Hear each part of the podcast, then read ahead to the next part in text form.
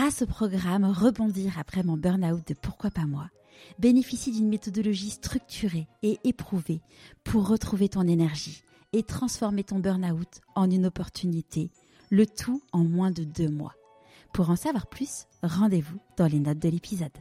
La, première des choses pour euh, s'émanciper, c'est déjà d'avoir des prises de conscience. Après, mais c'est juste une reprogrammation. Penser que Camille Lacour, euh, Florent Manoudou, ils sont arrivés, hop, ça a été facile pour eux. Bah non, parce qu'à un moment donné, ils se disaient, bah je pourrais pas être champion du monde. Et à partir du moment où ils se sont dit bah pourquoi pas moi, bah, leur vie a radicalement changé. On va amener la, la performance par le bien-être. Alors ça veut dire quoi? Ça veut dire qu'on va d'abord s'intéresser à l'individu plutôt qu'à l'athlète. On s'était dit que plus on allait épanouir euh, l'individu, bah, plus il y aurait des, euh, des répercussions bénéfiques sur le plan sportif. Pouvoir répondre à cette question, bah, qui on est, qu'est-ce qu'on veut, et euh, quel sens on donne à la vie? À partir du moment où on est davantage dans notre dans notre voie, quelle que soit la voie, mais euh, il y a une paix intérieure euh, qui se diffuse.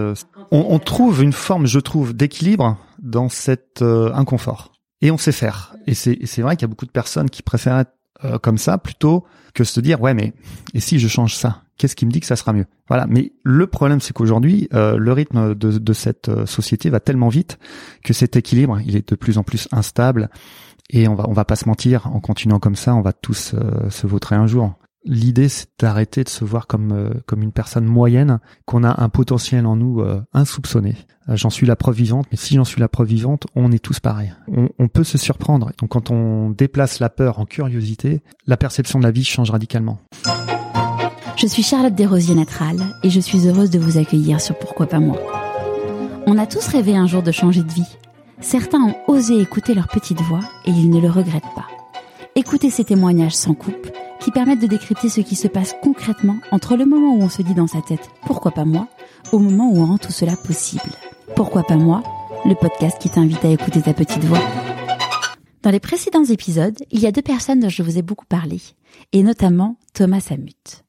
Comme pour Laura Dimudio, la championne de rugby, en lançant le podcast, je rêvais de pouvoir interviewer Thomas. Et grâce à ma belle-sœur, je remercie de tout cœur, j'ai eu la chance de pouvoir rencontrer Thomas. Thomas fait partie de ces personnes qui vous marquent dans une vie, une vraie belle rencontre. J'espère que vous prendrez autant de plaisir à écouter cet épisode que j'ai eu à l'enregistrer.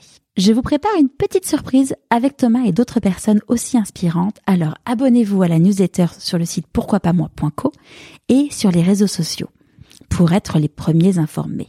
Et si ce n'est pas encore déjà fait, je vous invite à me laisser 5 étoiles sur Apple Podcast et à vous abonner sur votre plateforme d'écoute préférée. Ça m'aidera énormément à faire connaître le podcast. Revenons-en à Thomas. Thomas était ce qu'on appelle un cancre. Ses parents n'avaient vraiment plus trop d'espoir pour lui, mais il a gardé sa singularité.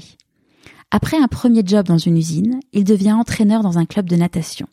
Rapidement, il se forme aux techniques de communication qui lui permettent d'obtenir des résultats incroyables.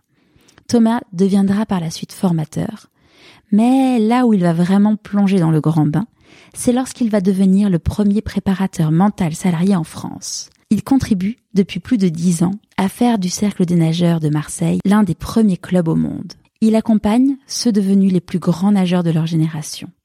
En parallèle, Thomas fait des conférences et a écrit un livre que je vous recommande bien évidemment. Je vous souhaite la bienvenue dans l'univers de Thomas Samut. Bonjour Thomas Bonjour Charlotte. Alors pour commencer, la petite question habituelle, est-ce que tu peux nous parler de l'objet que tu n'as pas ramené pour une fois, euh, qui te présente s'il te plaît? Alors je l'ai pas ramené parce que c'est quand même une planche de surf. Euh, alors pourquoi la planche de surf? Alors c'est pas pour me la péter, euh, je suis surfeur. Euh, c'est parce que pour moi ça symbolise vraiment euh, l'esprit un peu euh, de liberté, d'être dans, dans l'élément liquide, de glisser aussi, de me ressourcer euh, dans l'Atlantique et puis euh, partager ce moment euh, entre potes et euh, franchement c'est quelque chose pour moi qui est fondamental pour mon équilibre. Avant qu'on parle de ta vie avec plusieurs étapes, est-ce que tu peux nous raconter qui était le petit Thomas Où est-ce que tu as grandi Où est-ce que tu es né? Alors je suis né à Nantes. le petit Thomas, il était comment je pourrais dire? Déjà à l'époque sensible. Euh, Quand tu dis sensible Sensible, euh, sensible à beaucoup de choses comme euh, l'injustice, l'intolérance, l'irrespect. voilà, tout, tout ça, ça me, ça me, ça me parlait. Alors, je savais pas mettre des mots et j'étais plus à l'école celui qui allait aider un peu le ceux qui se faisaient euh, embêter. euh, voilà, c'était un peu euh, déjà à, l'époque euh, ma philosophie de vie en fait. euh, voilà, se, se battre un peu contre les les plus forts. Et puis, euh, t'étais un petit garçon aussi, euh, plus de la, pas de l'école, mais plus euh, de la nature? Ouais, ouais, ouais. Heureusement, heureusement, euh, franchement, euh, j'ai rien contre Paris, mais si j'avais grandi à Paris, je pense que j'aurais eu une autre vie. Ça, c'est c'est évident, mais j'aurais pas kiffé ma mon enfance comme comme je l'ai comme j'ai kiffé. Moi, j'étais euh, dans une banlieue euh, proche de la nature à Nantes. Et euh, je passais, euh, enfin dès que j'avais un peu de temps libre, c'était euh, être dans la nature, euh, toujours avec les copains, toujours la même bande de potes d'ailleurs que j'ai aujourd'hui. Euh, voilà, j'ai 46 ans et mon meilleur ami Marco, je le connais depuis l'âge de deux ans. Donc voilà, je suis plutôt fidèle aussi en, en amitié. Et c'était qu- quand quand t'étais petit, tu te disais, ça sera quoi mon métier plus tard? Alors, euh, déjà, j'avais la, la fibre pour euh, pour vouloir aider les autres. Et euh, je me souviens un jour, euh, mais je devais avoir euh, moins de 10 ans. Je sais pas pourquoi. j'avais vu une émission où il parlait justement de, de l'entraide des gens et et j'avais dit j'étais avec mon père dans la voiture et voilà j'étais pas déjà à l'école un, un super élève et j'avais dit à mon père mais j'ai envie d'être anthropologue. J'avais entendu ce mot et je sais pas trop ce que ça voulait dire, mais je sais qu'il y avait un- le côté humain, euh, mieux comprendre les hommes. Et euh, bah, sa réaction, euh, j'aurais- je pense que j'aurais eu la même, mais bah, il a rigolé. Et en gros, bah, mais non, la- laisse tomber. Enfin, Qu'est-ce que tu veux, toi Dé- dé- Déjà, euh, passe ton bac, on en reparle. Et voilà, bon, ça m'a fait mal sur le coup, mais c'est pour dire que, ouais, je pense que c'était, euh, c'est en moi de, depuis toujours Ouais. d'accompagner les gens. Et tes parents, ils faisaient quoi Ou ils font peut-être toujours quoi comme métier? Euh, euh, mon père, il était à droite à gauche en France. Euh, il était, euh, il était euh, dans le commercial. Euh, ma mère est décédée il y a plus de 20 ans. Euh, voilà, elle est, bon, elle a toujours quasiment été malade, donc euh, elle était euh, vendeuse dans un magasin. D'accord. Donc oui, le motel euh, anthropologue, ça correspondait pas forcément aux cases euh, non, non, familiales. non, Ouais. carrément pas. Ah non, non, non. Ouais. Ah, Et non. t'as des frères et sœurs? J'ai un frère, ouais. Ouais. Ah ouais. Petit, grand. Euh, plus âgé. D'accord. euh, qui euh, était à Paris, bon un classique, burn-out, Ok. grosse bah, angoisse, enfin bref. euh, non, il a fait deux burn-out hein, quand même. Et là, il se met euh, à son compte. euh, il commence à, à refaire surface Ouais. et à, et à s'éclater dans Un changement de métier. Cool. Ouais, ouais, Ouais. ouais, bah pareil. Ouais. Il a quitté euh, euh, Paris pour euh, pour Angers maintenant. Non, ça ça se passe beaucoup mieux pour lui. D'accord. Donc le petit Thomas euh, aimait la nature, mais n'était pas un bon élève. On peut pas dire ça. Non. Alors j'ai- j'aimais euh, beaucoup apprendre. Ouais. Euh, mais c'était bah, il fallait il fallait qu'il y ait une utilité. D'accord. Si c'était à apprendre des récitations juste pour euh, pour recracher, moi ça m'intéressait pas. Et, euh, je je voyais pas le de sens à tout ça. Donc euh, en fait apprendre les choses par cœur, je pense que euh, même aujourd'hui j'ai toujours pas cette intelligence là et je pense que j'ai j'ai beau travailler dessus. euh, À part les bizarrement hein, euh, les les les les paroles de chansons. Mais alors, euh, tout- dès qu'il faut apprendre des choses par cœur, ça m'ennuie euh, profondément. Par contre, euh, euh, petite anecdote. Alors là, tu, tu vas te foutre de moi, mais c'est pas grave. Euh, je passais quand même du temps dans les toilettes, hein, comme Comme tout humain. voilà. Ou Peut-être encore plus comme Les tout garçons. homme. Ouais, ouais. vraiment privilégié. Et euh, gamin, il y avait pas Internet et tout ça, et euh, j'avais un dico non commun, non propre. Et euh, mon jeu, c'était bon, bah j'arrivais et je prenais une, une page au hasard et j'apprenais, enfin, je découvrais euh, soit des, des, des auteurs, des philosophes ou autres, et ça me renvoyait à d'autres.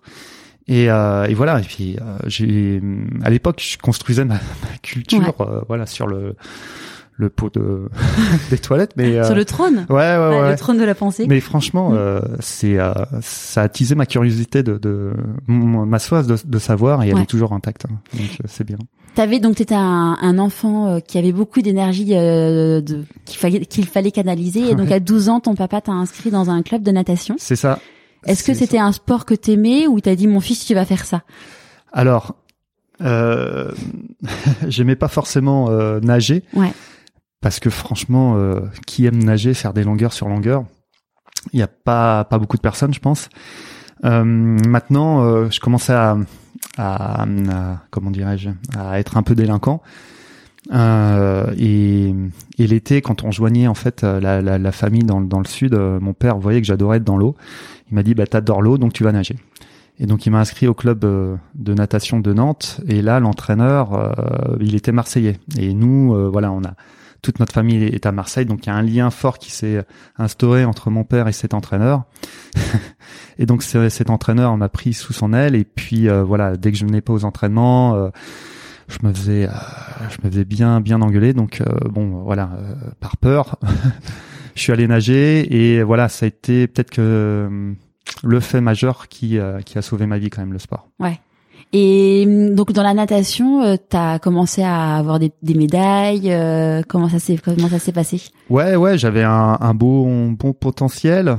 Euh, après, voilà, le, le, côté un peu, j'aime pas ce terme de rebelle, mais voilà, être sous le joug d'un entraîneur. Après, j'ai eu en fait j'ai eu un autre entraîneur qui était qui était plutôt style militaire et ça marchait pas du tout avec moi. Donc je pense que c'est plus un entraîneur qui, qui pensait à, son CV, sa carrière et euh, le, le, le, nageur ou les nageurs euh, dont il avait la charge, ils s'en fichaient enfin. Et euh, donc voilà, moi ça ça ça passait pas. Donc il m'a il m'a mis il m'a dit bah écoute de toute façon t'es licencié au club t'es licencié en club mais tu t'entraînes à côté donc voilà j'ai commencé très tôt à faire mes propres entraînements et quand il avait besoin de moi en compétition bah je venais mais voilà donc tu T'as été rapidement euh, un, peu un électron libre, euh, même dans le club de natation. Ouais, ouais, ouais, ouais, ouais. Bah, euh, oui, malgré, enfin malgré moi, c'est aussi de ma faute, mais je, je pouvais pas m'inscrire, à me comporter comme un mouton. encore une fois, il fallait vraiment que je comprenne les choses. Moi, je veux bien faire un 20 fois 100, mais qu'on m'explique l'intérêt. Au lieu de me dire tais-toi et nage, ça, ça, ça, ça m'insupportait. Quoi.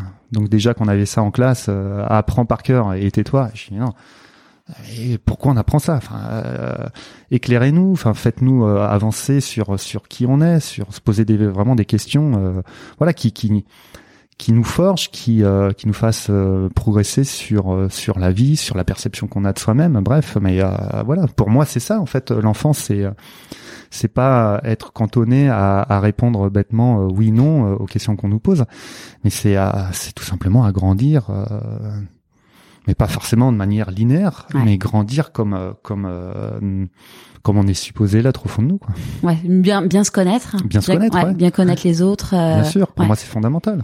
C'est ça l'éducation, mm. c'est pouvoir répondre à cette question bah, qui on est, qu'est-ce qu'on veut et quel sens on donne à la vie. Ouais. Et, quel est du coup notre supplément d'âme à, nous et notre singularité Bien sûr, mm. si on nous apprenait ça les, les 20 premières années, et je pense qu'on est complètement capable euh, d'apprendre tout ça. Mais je pense qu'on a une vie qui est radicalement différente de celle qu'on qu'on pourra avoir aujourd'hui. Et il y aurait, euh, entre guillemets, moins de crise de la quarantaine. Hein. Ouais. Pour moi, la crise de la quarantaine, et c'est ce que j'explique aussi dans le livre, ça, pour moi, ça n'existe pas. C'est qu'à un moment donné, toutes ces questions fondamentales, existentielles, bah, nous, nous, nous reviennent à, à l'esprit parce que on, est en quête de ça. C'est aussi dans notre vie euh, répondre à ces questions. On, on est dans, dans cette vie euh, justement pour euh, pour répondre à ces questions. Et si euh, on est dans le déni, si on fuit ces questions, fatalement, elles vont revenir à un moment donné. Hein. Si on se dit, bah, pensez pas à un éléphant rose, à un moment donné, rien que le fait de, de, se dire ça, on, pense à l'éléphant rose. Donc ces questions, fatalement, à un moment donné, on va se les, se les poser. Et malheureusement, avec ce système éducatif, on ne se les pose pas. Et donc ça arrive au bout d'un moment, vers 40 ans, où on commence à avoir un peu de bouteille.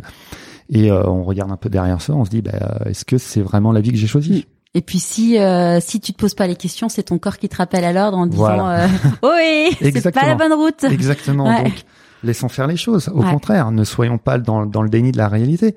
Maintenant, euh, si j'ai un message à, à donner à l'éducation nationale, mais c'est ouvrez-vous l'esprit. Mm quand moi j'interviens en entreprise sous forme de conférence, euh, je vois des personnes qui aujourd'hui euh, ne veulent plus de ce système. On est la génération, enfin quand je dis on, moi j'ai 46 ans, je pense qu'on est la génération euh, tampon, c'est-à-dire qu'on ne souhaite plus avoir la vie de, de nos parents, de nos grands-parents et encore moins de nos arrière-grands-parents. C'est que aujourd'hui on est à même à se dire, ben non, si je veux plus ça, qu'est-ce que je veux? Donc on se trouve un carrefour, on ne sait pas forcément répondre à cette question. Pardon. Euh, la soirée était un, peu dure hier soir.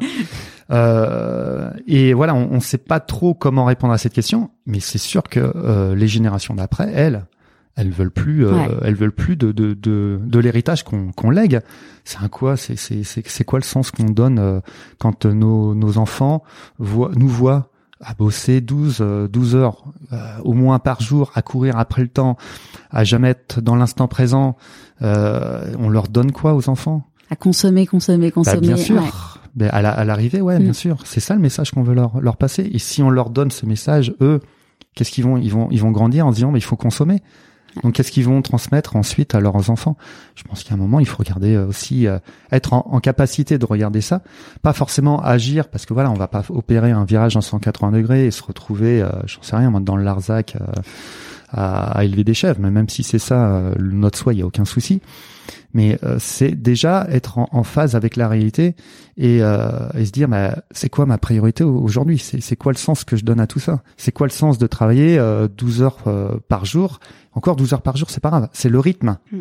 qui est trop élevé beaucoup trop élevé et, et on le voit aujourd'hui c'est qu'il y a burn-out sur burn-out alors ça devient un, un- un mot à la mode mais en même temps c'est la réalité Ouais. dans mon entourage proche mais il y a peut-être au moins 70% euh, des personnes qui ont été touchées ou qui sont en phase de l'être euh, et je pense que voilà, je suis quelqu'un de, de, de lambda euh, en France et je pense que voilà, ça, ça, ça touche peut-être autant de. Ah bah c'est ouais, c'est après d'ailleurs c'est une des raisons pour lesquelles je me suis dit que j'avais envie de faire le podcast euh, parce que je me suis dit en fait je vois des gens dans mon entourage qui sont pas bien. Après moi quand j'ai fait un burn-out, euh, je fais comme tous les gens qui font un burn-out, j'ai fait un bon déni hein, jusqu'à ce que je me prenne le mur et, euh, et bon forcément on m'a dit on te l'avait dit mais bon tant que tu te l'es pas pris voilà. Mais je me dis euh, finalement avant que, enfin, ce qui a fait aussi que je me suis dit, il faut que je m'arrête en dehors du fait que j'arrivais plus à bosser, c'est que j'ai entendu des témoignages de gens qui racontaient Mm. leur vie en mode, euh, voilà, euh, j'ai fait ça. Mais du coup, je me suis dit, moi, j'ai vraiment envie de creuser sur euh, comment ça se passe en fait euh, quand on quand on réussit, qu'on est heureux dans la vie, et, Ouais. et évidemment que tout n'est pas simple, qu'on qu'on apprend en faisant, mais en fait, euh, c'est possible. Et, et l'idée, c'est de donner de l'espoir et du courage pour pour écouter sa petite voix, quoi. Ben voilà. Et d'ailleurs maintenant, Ouais. tu te sens comment? Eh ben écoute, il y a encore des vagues, hein, si on est honnête, parce que ça fait que huit mois. hein, que... Mais oui, enfin aujourd'hui, j'ai retrouvé mon mon âme rieuse, alors que j'étais plus quelqu'un de drôle, ouais. alors que alors que c'est enfin c'est ce qui me caractérise, quoi. Ben ouais. Mais c'est. euh, Il n'y a pas de regret, enfin. que- ben voilà. Mm. Mais c'est c'est euh, c'est ça qui est important aussi, et même aux auditeurs de de d'écouter, d'entendre. C'est euh, à partir du moment où on est davantage dans notre dans notre voix, Ouais. quelle que soit la voix, Mm. mais euh, il y a une paix intérieure euh, Ouais. qui, qui qui se diffuse. Euh, C'est comme si on était en adéquation avec euh, avec nos valeurs, ce qu'on voulait mettre en place dans dans notre vie et Mm. surtout euh, notre mission de vie et le, le sens qu'on donne euh, à notre Ouais. vie. Donc euh, voilà, c'est pour ça que je me suis permis de te dire comment tu te sentais, même si euh, il y a encore des, des Ouais, il faut être soubresauts, et patient. c'est normal, il faut Ouais. être patient. Faut être patient, mais, euh, mais je t'encourage à, bah, à aller dans ce C'est sympa. Une grande victoire, ce que je disais à mon mari la semaine dernière, euh, c'est que euh, bon, j'ai eu de la chance, j'ai pas pris de médoc euh, pour Mm. dormir et tout, mais bon, je prenais, enfin, des, des vrais médocs, donc je prenais des trucs aux plantes et tout. Et je lui disais la semaine dernière, je dis ça fait un mois que j'en ai pas pris quoi.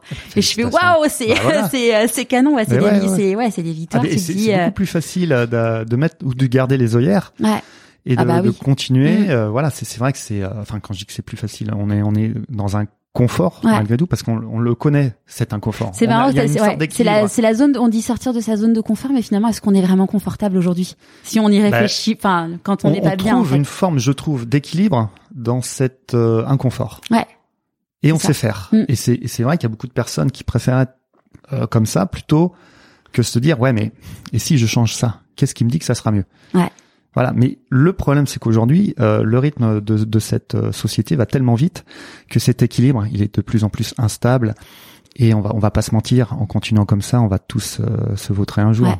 Enfin, quasiment tous pour pas faire de généralité. Donc je pense que comme Sans dis- vouloir être pessimiste Ouais, non plus, mais après, ouais. Ouais, je suis, juste un peu réaliste et je Ouais. le vois, toi, en entreprise, depuis le temps que que j'interviens. Bah, le, le refrain, il est quasiment le même hein, pour, euh, je sais pas, on va dire les 80, au moins 80% des euh, des personnes.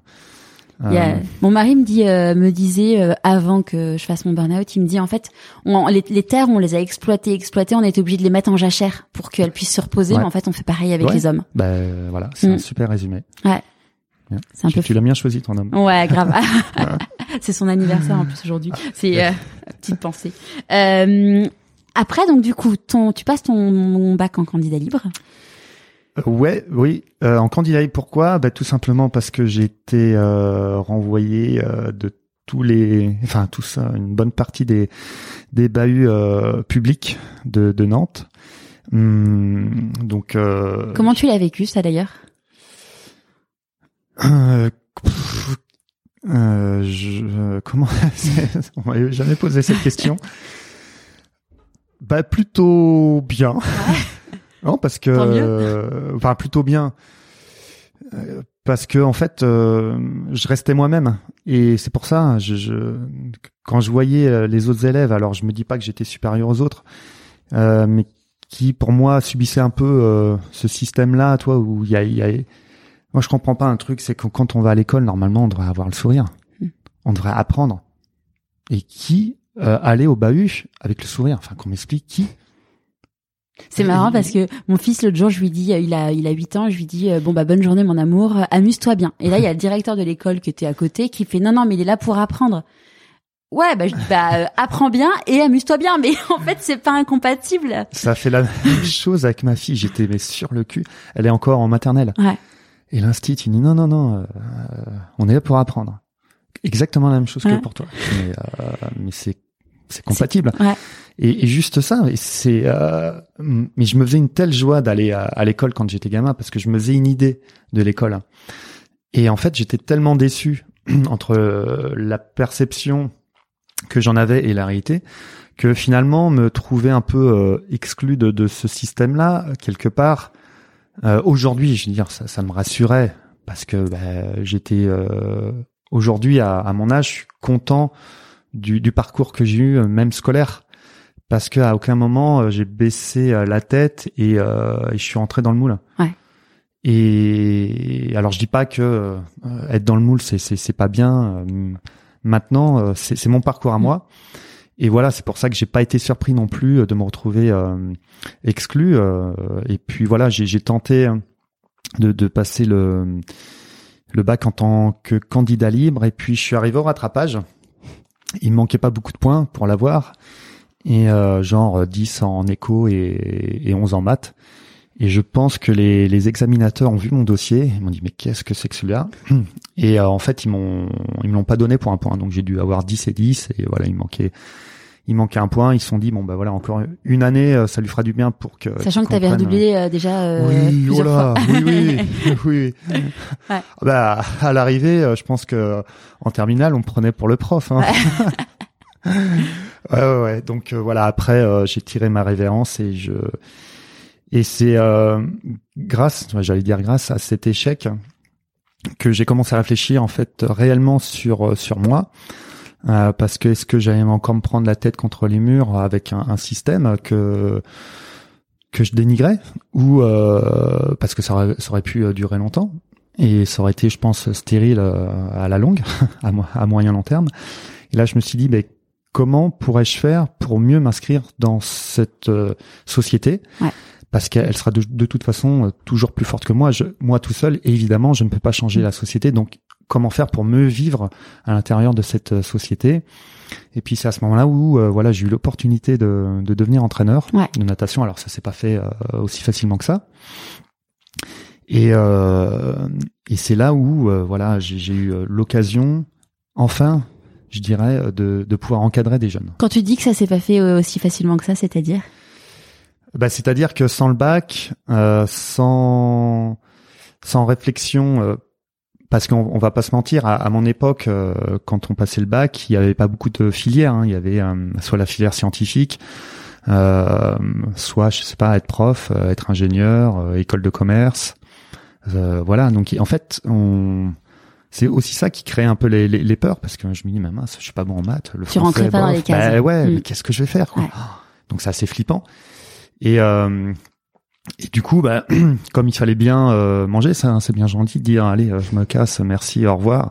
Mais ok, mais euh, bah bosse maintenant. Donc tes parents, comment ils t'ont accompagné dans, enfin comment ils ont ils ont vécu ça? Comme je pense une fatalité. Ouais. Ouais. Euh, bah ils voyaient, enfin ça s'est pas fait, toi, en, en, un claquement de doigts, ça mm. s'est fait quand même en, en 19 années. Donc il se dit bon bah voilà, c'est c'est perdu pour lui. Hein je pense, je pense que c'était ça. Hein. Et euh, après, bah voilà, euh, sans qu'ils me le disent, mais j'ai assumé mes choix. Donc je me suis retrouvé dans une usine à être manutentionnaire et, euh, et mettre euh, du vin en bouteille, euh, 6, 7, non, 7 heures par jour.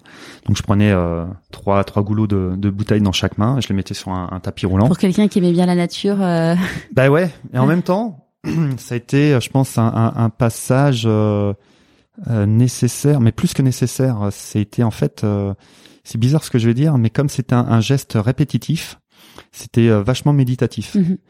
Et, euh, et sans m'en rendre compte, j'ai, je, je, j'étais en introspection. Et, euh, et ça m'a permis aussi de, de réfléchir euh, sur moi, parce que en fait, quand on passe le bac, souvent, on enchaîne directement sur sur une école, sur euh, aller à la fac, et euh, et puis c'est reparti. Donc dans d'autres études, euh, et, et encore une fois, ben on passe aussi à côté de soi. C'est que est-ce que les études on les a choisies? Souvent, euh, souvent non, on va pas se mentir. Hein, euh, euh, c'est par défaut ou alors sauf euh, sauf pour certaines personnes pour qui bah c'est je sais pas c'est une vocation donc c'est c'est c'est facile hein. mais la grande majorité je pense que bah on est bien content déjà de faire une formation ça va nous occuper quatre années donc on peut souffler. Et après euh, ces quatre années bah on enchaîne sur un métier et puis voilà. Donc euh, c'est aussi euh, ça qui m'a enrichi c'est qu'à à 19 ans j'ai eu cette opportunité euh, malgré moi ou j'en sais rien mais de, de voilà de me poser des questions qui m'ont fait vachement de bien. Et par rapport à cette réflexion euh, voilà j'ai commencé à lire euh, tout ce qui était euh, philosophie grecque. Je me suis vraiment instruit. Ouais. et euh, voilà ça m'a forgé aussi euh, euh, enfin ça m'a confirmé dans dans le sens de là où je voulais aller. Et c'était où alors? Bah, c'était justement dans dans l'éducation en fait, Euh, mais l'éducation pas nationale, l'éducation sans Ouais, non, sport. ça, l'éducation nationale. euh, ça, ça serait pas trop cohérent. non, non, non. ah, moi, j'aurais bien aimé. Hein. Ouais. Je pense que c'est plus l'éducation nationale qui m'aurait. Non, Ouais. toi, tu restes euh, devant, tu t'entres pas. Et, euh, et voilà, c'était l'éducation dans le sens noble du terme. C'était, euh, bah voilà, on a en face de nous euh, des, des jeunes. Quand j'étais entraîneur, euh, qu'est-ce qu'on va en faire? Mm. Voilà, et ça, c'était génial. C'était comme si euh, le, le ciel euh, me récompensait en fait. Et j'ai eu cette opportunité. Comment ça s'est passé d'ailleurs du coup cette opportunité Enfin, comment comment t'es passé de ton usine à l'opportunité d'être euh, Eh ben, euh, entraîneur? Là, j'ai, euh, j'avais quand même le niveau bac, Ouais. donc j'ai, j'ai pu faire des, euh, des formations euh, dans le domaine du sport D'accord. au CREPS. Donc j'ai obtenu des, euh, des brevets d'État euh, qui m'ont conféré le droit en fait de d'être entraîneur. Ok. Et euh, voilà. Donc que t'as fait pendant que t'étais euh, à l'usine ou Non. j'ai, arrêté l'usine. Ok. J'ai dû faire six mois en tout. Et euh, après, voilà, j'ai euh, j'ai commencé à faire des, des formations dans le sport. Euh, et puis euh, voilà, en fait, moi, ce qui m'intéressait, c'est le diplôme, parce que même les formations dans le sport, c'était. ouf. Et, euh, et Là, voilà. t'avais, tu savais pourquoi tu le faisais, donc. Voilà, exactement. ouais. Et ça, ça, ça, a tout changé. Mm. Et, en, et enfin, voilà, j'ai eu un un club m'a fait confiance. je ne remercierai jamais assez parce que je sais même pas pourquoi ils m'ont choisi. Tu sais pas Bah, euh, il faudrait que je repose la question. Mm. pourquoi moi? Parce que franchement, euh, en plus j'arrive le jour de euh, de enfin de l'entretien d'embauche euh, j'avais j'avais oublié mon CV enfin je suis arrivé à l'arrache et bon bah bref je sais pas pourquoi ils m'ont choisi et euh, et en fait j'étais le seul éducateur pour euh, pour le club. Donc c'était cool parce que euh, je pouvais faire tout ce que je voulais euh, expérimenter en fait euh, des, des des formes de pédagogie. Et je me suis euh, franchement éclaté. Et d'ailleurs c'était à c'était à Lorient. Et c'était j'ai commencé en 97 je crois. Et euh, voilà euh, plus de 20 ans après j'ai toujours euh, euh, je suis toujours proche de, de, de parents de, de nageurs et de nageurs. Du coup, t'as fait Nantes et Lorient? T'as- j'ai fait euh, ouais j'ai commencé en fait le métier d'entraîneur à Lorient. Euh, j'ai été recruté par le club de Nantes euh, en étant euh, entraîneur. Mhm. j'ai co-entraîné avec un, un autre entraîneur et on a amené des, euh, des nageurs euh, aux Jeux Olympiques et aux Championnats du monde. Et puis en fait euh, déjà à l'époque euh, j'avais expérimenté en fait des, des, des pédagogies un peu différentes. Ouais. alors je te cache pas qu'il n'y a pas beaucoup de clubs qui me prenaient au sérieux Quand tu dis des, tu penses à quoi comme euh, comme formation un peu différente? Bah en fait, j'ai euh, à l'époque, euh, j'avais commencé à me former à la PNL. Ok. Qu'est-ce qu'il y a d'ailleurs Qu'est-ce parce que j'avais vu que tu avais été formé à la PNL parce que c'était il y a 20 ans. Aujourd'hui, Ouais. il y a beaucoup de gens. Alors euh, même les gens qui disent que maintenant c'est has-been. Enfin, Oui. il y a, il y a, il y a un peu tout, tout Ouais, ouais, sur ces sujets-là. Mais il y a 20 ans, c'était pas du tout un Ah truc. non, non, non, euh, c'était pas du tout connu. Comment tu t'es dit tiens, je vais me former à la PNL Par euh, l'intermédiaire d'un d'un ami Ouais. qui m'en avait parlé. Et euh, ça avait attisé ma curiosité. Mais c'était plus une curiosité, en fait, de me dire, euh, bon, ah, j'ai déjà des bons résultats avec les nageurs. Ouais, ça va confirmer le fait que je suis un bon communicant. Mm. Alors je l'ai fait. Et je suis arrivé là euh, avec un peu de prétention quand même, une euh, humilité un peu mal placée. Et euh, les deux premiers jours, j'ai rien compris. Je dis mais qu'est-ce que- qu'est-ce qu'il raconte? Mais qu'est-ce que c'est que ça? Et, et le troisième jour, je crois que j'ai pris une grosse baffe dans ma gueule. Je dis mais oh, mais je suis une quiche en communication. Et là, j'ai compris qu'en fait, parler et communiquer, c'était deux choses radicalement différentes. Et là, je dis ok, bah tu vas te taire, euh, tu vas être humble Mm. et euh, tu vas reprendre les bases de, de A jusqu'à Z.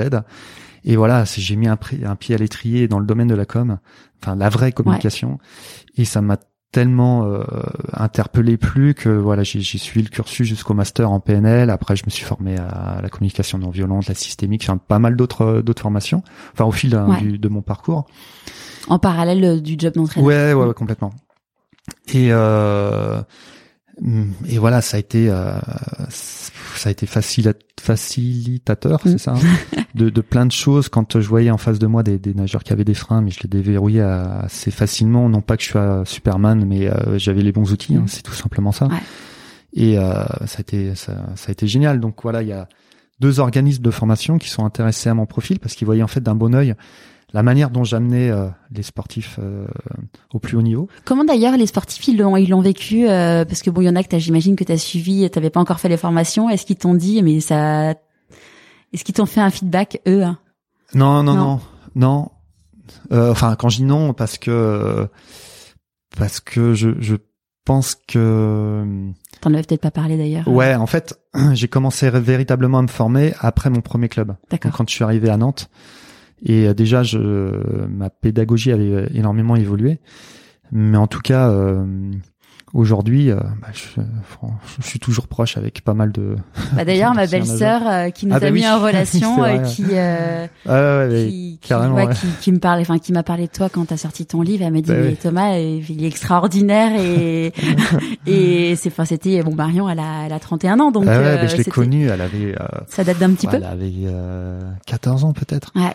Mais, mais je trouve ça génial parce que aujourd'hui les les, les sportifs que j'ai encadrés il y a, il y a, il y a 20 ans, ben maintenant ils, ils se marient. Il y en a qui ont qui ont 35. Moi j'en ai 10 de plus. Ouais. Donc voilà, j'assiste à leur évolution. Je suis invité au mariage, on se voit toujours. J'ai même été coloc avec euh, des anciens nageurs. Enfin bref. Et aujourd'hui, bah voilà, même à- du côté de l'Orient, enfin à Guidel, sur la côte où, où, j'habite, euh, voilà, il y a des anciens nageurs avec qui je surfe, qui euh, avec qui je suis hyper proche. Enfin bref, c'est euh, Ouais, c'est une belle aventure humaine. ouais, ouais, carrément. Donc qu'est-ce qui se passe? Donc tu disais donc on, on t'a repéré parce que tu commençais à emmener des gens, euh, des, des nageurs assez hauts, Ouais. avec un, une approche complètement différente de ça, tous ouais. les autres. Et euh, donc c'est euh, c'est le cercle des nageurs de Marseille qui t'a contacté en premier? Alors ouais, avant, c'est que j'ai j'ai euh, j'ai délaissé en fait le monde de, du sport en France parce Ouais. que le le sport en France tel qu'il est pratiqué m'inspirait guère. Enfin, dès qu'on veut mettre en place des projets un peu novateurs, on a plus des des bâtons dans les roues que que que des encouragements. Donc ça, ça m'a saoulé.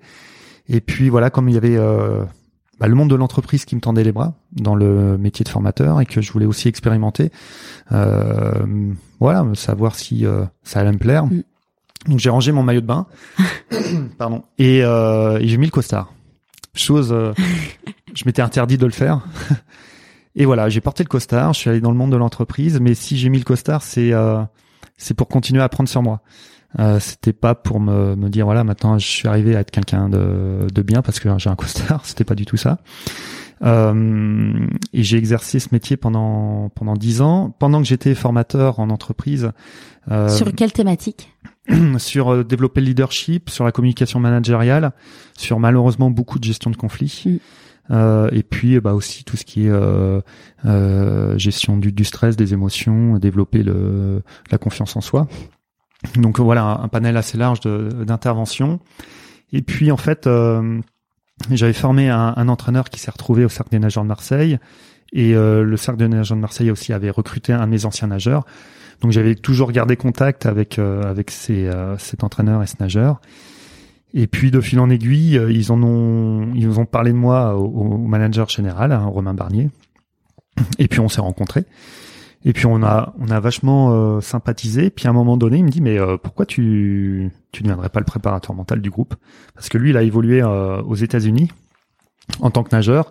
Et évidemment, aux États-Unis, ils étaient en avance euh, sur nous. Hein. Il y avait déjà un préparateur mental. Toi, tu connaissais ce métier? Euh, Honnêtement, non. Enfin, je savais euh, globalement euh, que ça pouvait exister, en tout cas à l'étranger. mais en mais tu t'étais jamais rêvé de ah dire non, non, un jour pas. je Ah non, non, non, parce que le, le, le sport, vraiment, franchement, m'avait un peu dégoûté en France. Et, euh, et puis en fait, en sympathisant avec Romain Bernier, le manager général du Cercle des nageurs de Marseille, euh, on est amené à développer ensemble la manière dont on voulait euh, moderniser la natation française. Et là, ça a été génial parce qu'en fait, euh, enfin, on, on, pouvait avoir un projet hyper ambitieux avec un peu de moyens. Alors très léger, on est en France, mais on pouvait expérimenter toutes nos idées. Et on a eu l'idée, en fait, euh, et ça c'était euh, unique dans le monde, de se dire, peut-être qu'aujourd'hui ça peut paraître un peu neuneux parce que voilà, ça fait euh, quasiment un peu moins de 15 ans, mais de se dire que on va amener la, performance par le bien-être. Alors ça veut dire quoi? Ça veut dire qu'on va d'abord s'intéresser aux athlètes, enfin à l'individu plutôt qu'à l'athlète. On s'était dit que plus on allait épanouir l'individu, par exemple un Camille Lacour, un Florent Manoudou, bah, plus il y aurait des, des répercussions bénéfiques sur le plan sportif.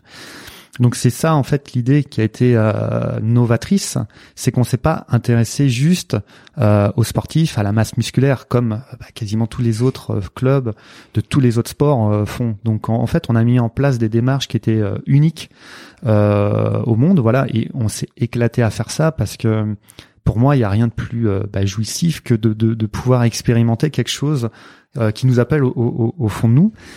Et euh, bah, euh, alors je te cache pas qu'au début, bah, tous les autres clubs euh, se foutaient de nous en disant mais qu'est-ce que le bien-être va bien faire dans, dans, dans le sport? Et les joueurs d'ailleurs comme eux, comment ils le ah bah, super bien. Ouais. Bah, super bien, ils ont tout de suite adhéré et sentir qu'on crée quelque chose de différent. À partir du moment où vraiment on est animé par ça, mhm. mais ça renforce, euh, ça renforce. Il y en a aucun qui s'est dit non mais vous êtes gentil, moi je suis là pour nager, je suis pas là pour pour réfléchir à qui je suis. Bah en fait, on faisait aussi le recrutement par rapport à ça. D'accord. Et euh, on n'a pas sollicité certains nageurs qu'on aurait pu, ouais. parce qu'on s'était dit euh, ça irait pas. Il fallait qu'il y ait une sorte de d'osmose aussi mm. avec les euh, les nageurs. Donc voilà, on a on avait créé euh, une équipe qui était pas du tout connue, hormis Frédéric Bousquet. Et euh, voilà, en plus de 10 ans, on a gagné, je sais plus, 150 médailles internationales avec 20, 20 athlètes différents. Euh, voilà, enfin, on, est devenu le club numéro un mondial. Et puis, en fait, cette façon de faire, évidemment, bah, c'est euh, c'est ce que c'est un, c'est un peu mon leitmotiv quand quand je fais des, euh, des conférences en entreprise. Euh, et, voilà, et de, de plus en plus, bah, il y, a, y, a des, y a des entreprises qui sont intéressées à, des nouvelles façons d'aborder euh, la compétition, parce qu'on va pas se mentir, aujourd'hui, euh, l'entreprise c'est le milieu de la compétition et on peut aborder la souvent en interne d'ailleurs. Enfin d'ailleurs moi c'est souvent ce que je disais à, mes à mes boss. Je dis en fait le truc c'est que le problème là c'est qu'on n'est pas en train de déployer l'énergie pour être contre nos concurrents. C'est de l'énergie euh, les uns en enfin c'est en interne la guerre là. Et ben voilà. là mais en fait un on doit pas être en guerre.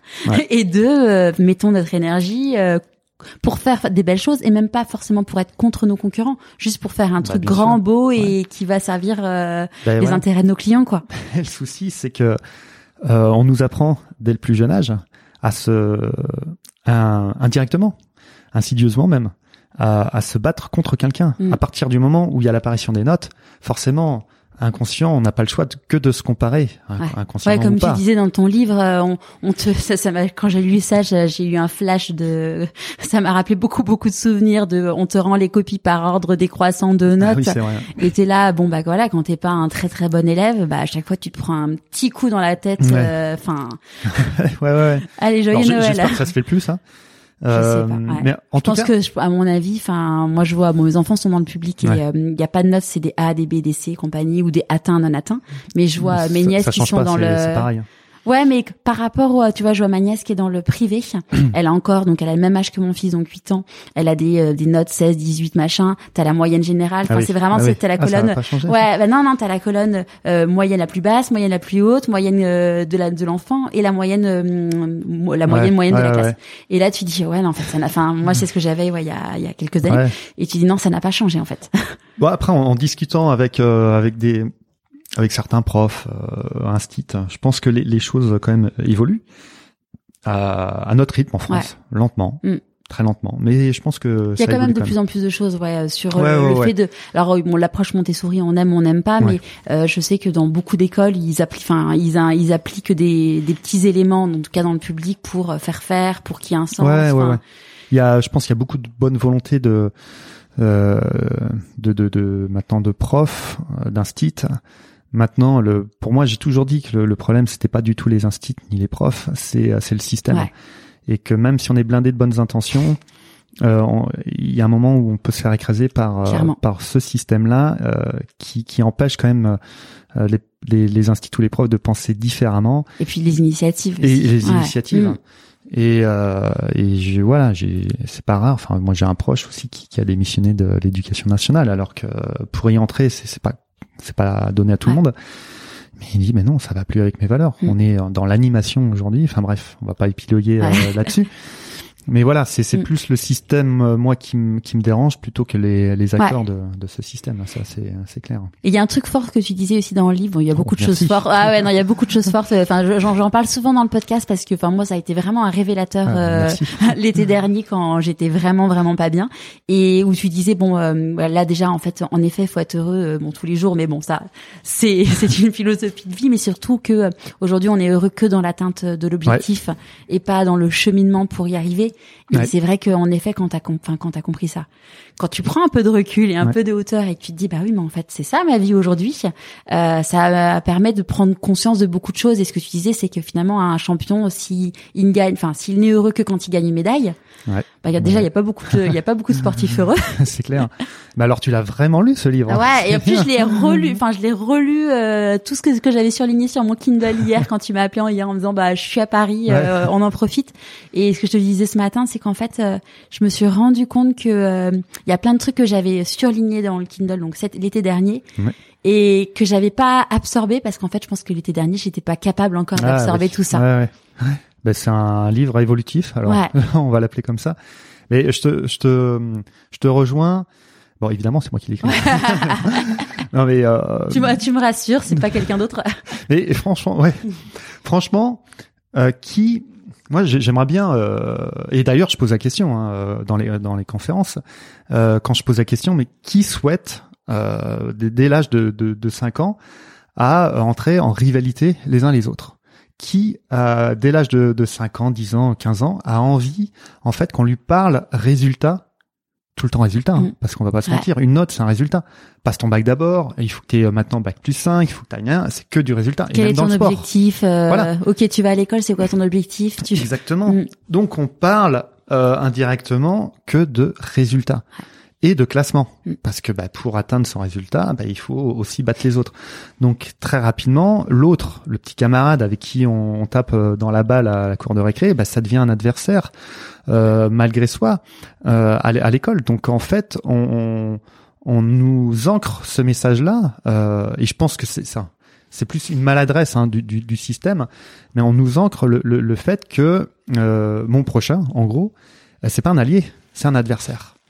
Et moi, ce qui me fait rire, c'est que on nous apprend pas à travailler en équipe euh, au collège, lycée, euh, université. Enfin, euh, c'est travailler en équipe, mais bon, on va pas se mentir, c'est pas réellement un travail d'équipe.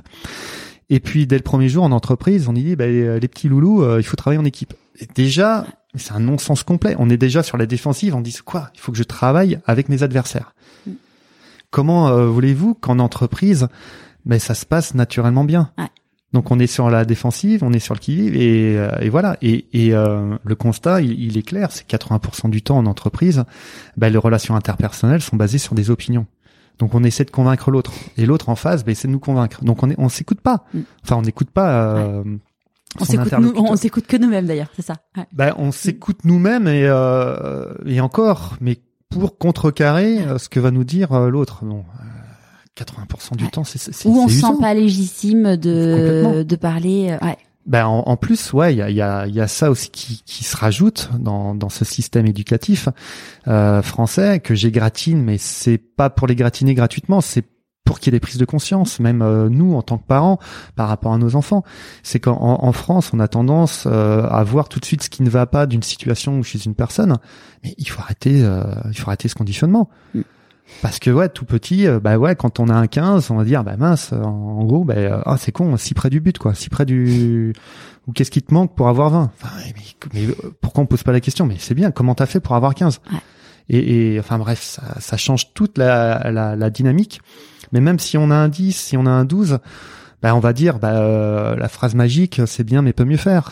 Et, et à, à un moment donné, bah, ça renvoie une image de nous qui ne peut pas forcément être positive naturellement euh, parce que on nous montre plus euh, sous nos yeux nos manquements, enfin nos prétendus manquements et tout euh, bah, tout ce qui manque pour être bien, donc quelqu'un de bien. Mm. Donc à un moment donné, bah, comme euh, enfant, on sait pas faire la différence entre notre comportement de qui on est. Bah, si on a une note, bah, quelle que soit, en fait, en fonction de la note, on va s'estimer. Donc si j'ai un 15, bah, ça va être globalement bien, mais bon, ça reste Ouais, il un va te 15. dire, euh, il a une mauvaise note, je suis nul. Ben non, ouais, pas, t'es pas sûr. nul, c'est. Mais Mm. à partir de quoi De, je sais pas, peut-être 14, on dit que c'est bien. Et encore, ceux qui ont eu 14, il y en a plein qui ont 14. Je sais pas s'ils se mettent euh, 8 sur 10 sur euh, sur l'échelle de l'estime de soi. Ouais.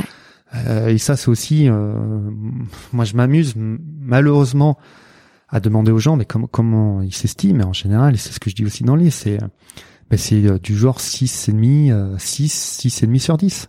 Quelles que, mais même quelles que soient les notes. Donc c'est même pour dire que quand on a eu, euh, je sais pas moi, des 15, des 16 tout, toute l'année, ça veut pas dire que euh, forcément on va s'estimer à 15 sur 20 sur sur cette échelle. C'est tellement ancré depuis tout petit euh, quand on nous montre du doigt encore une fois ben, nos défauts, enfin nos, nos défauts en fait, nos prétendus défauts parce que défauts qualité, il y a des fois où c'est assez ténu la différence et, euh, et voilà et ça reste ancré, marqué en soi. C'est quelque chose de Ouais. Et puis ce que tu fou, disais quoi. aussi, c'est qu'en fait, on nous fait travailler unique- uniquement sur ce sur quoi on n'est pas bon.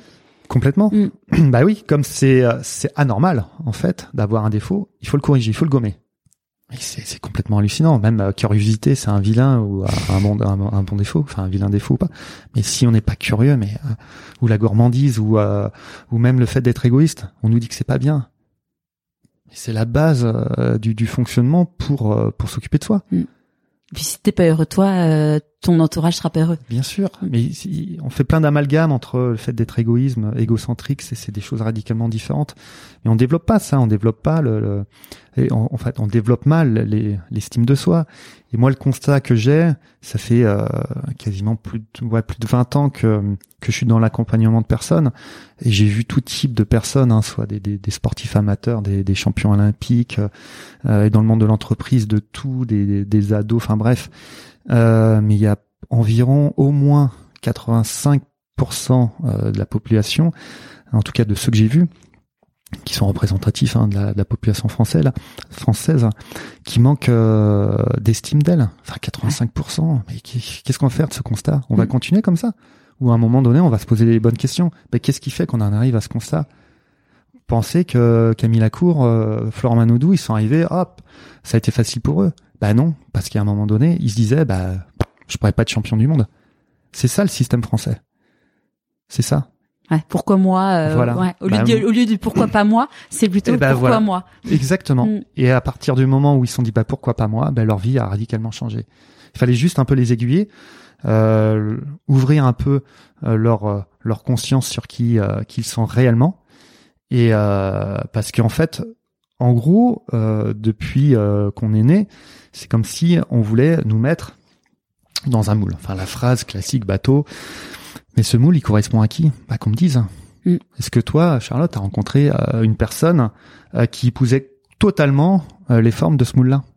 Ouais, d'ailleurs, c'est hyper intéressant parce que tu vois, cet été, je me suis dit, enfin cet été, après cet été où je commençais à aller mieux et tout, je me suis dit, je vais faire un bilan de compétences pour savoir ce que je veux faire parce que je sais que je, je savais que je ne voulais plus faire la même chose qu'avant.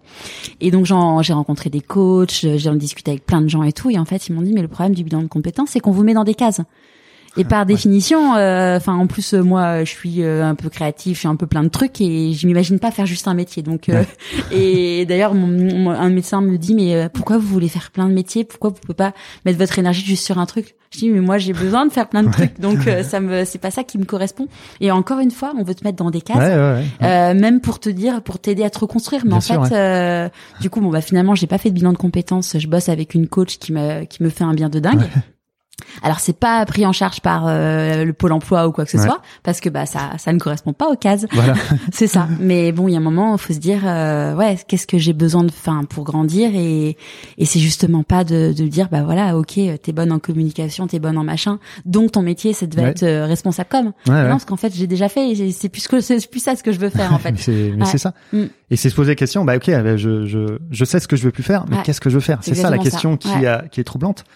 Quel est mon supplément d'âme et, qu'est-ce qui fait que je suis différente des Exactement. autres et...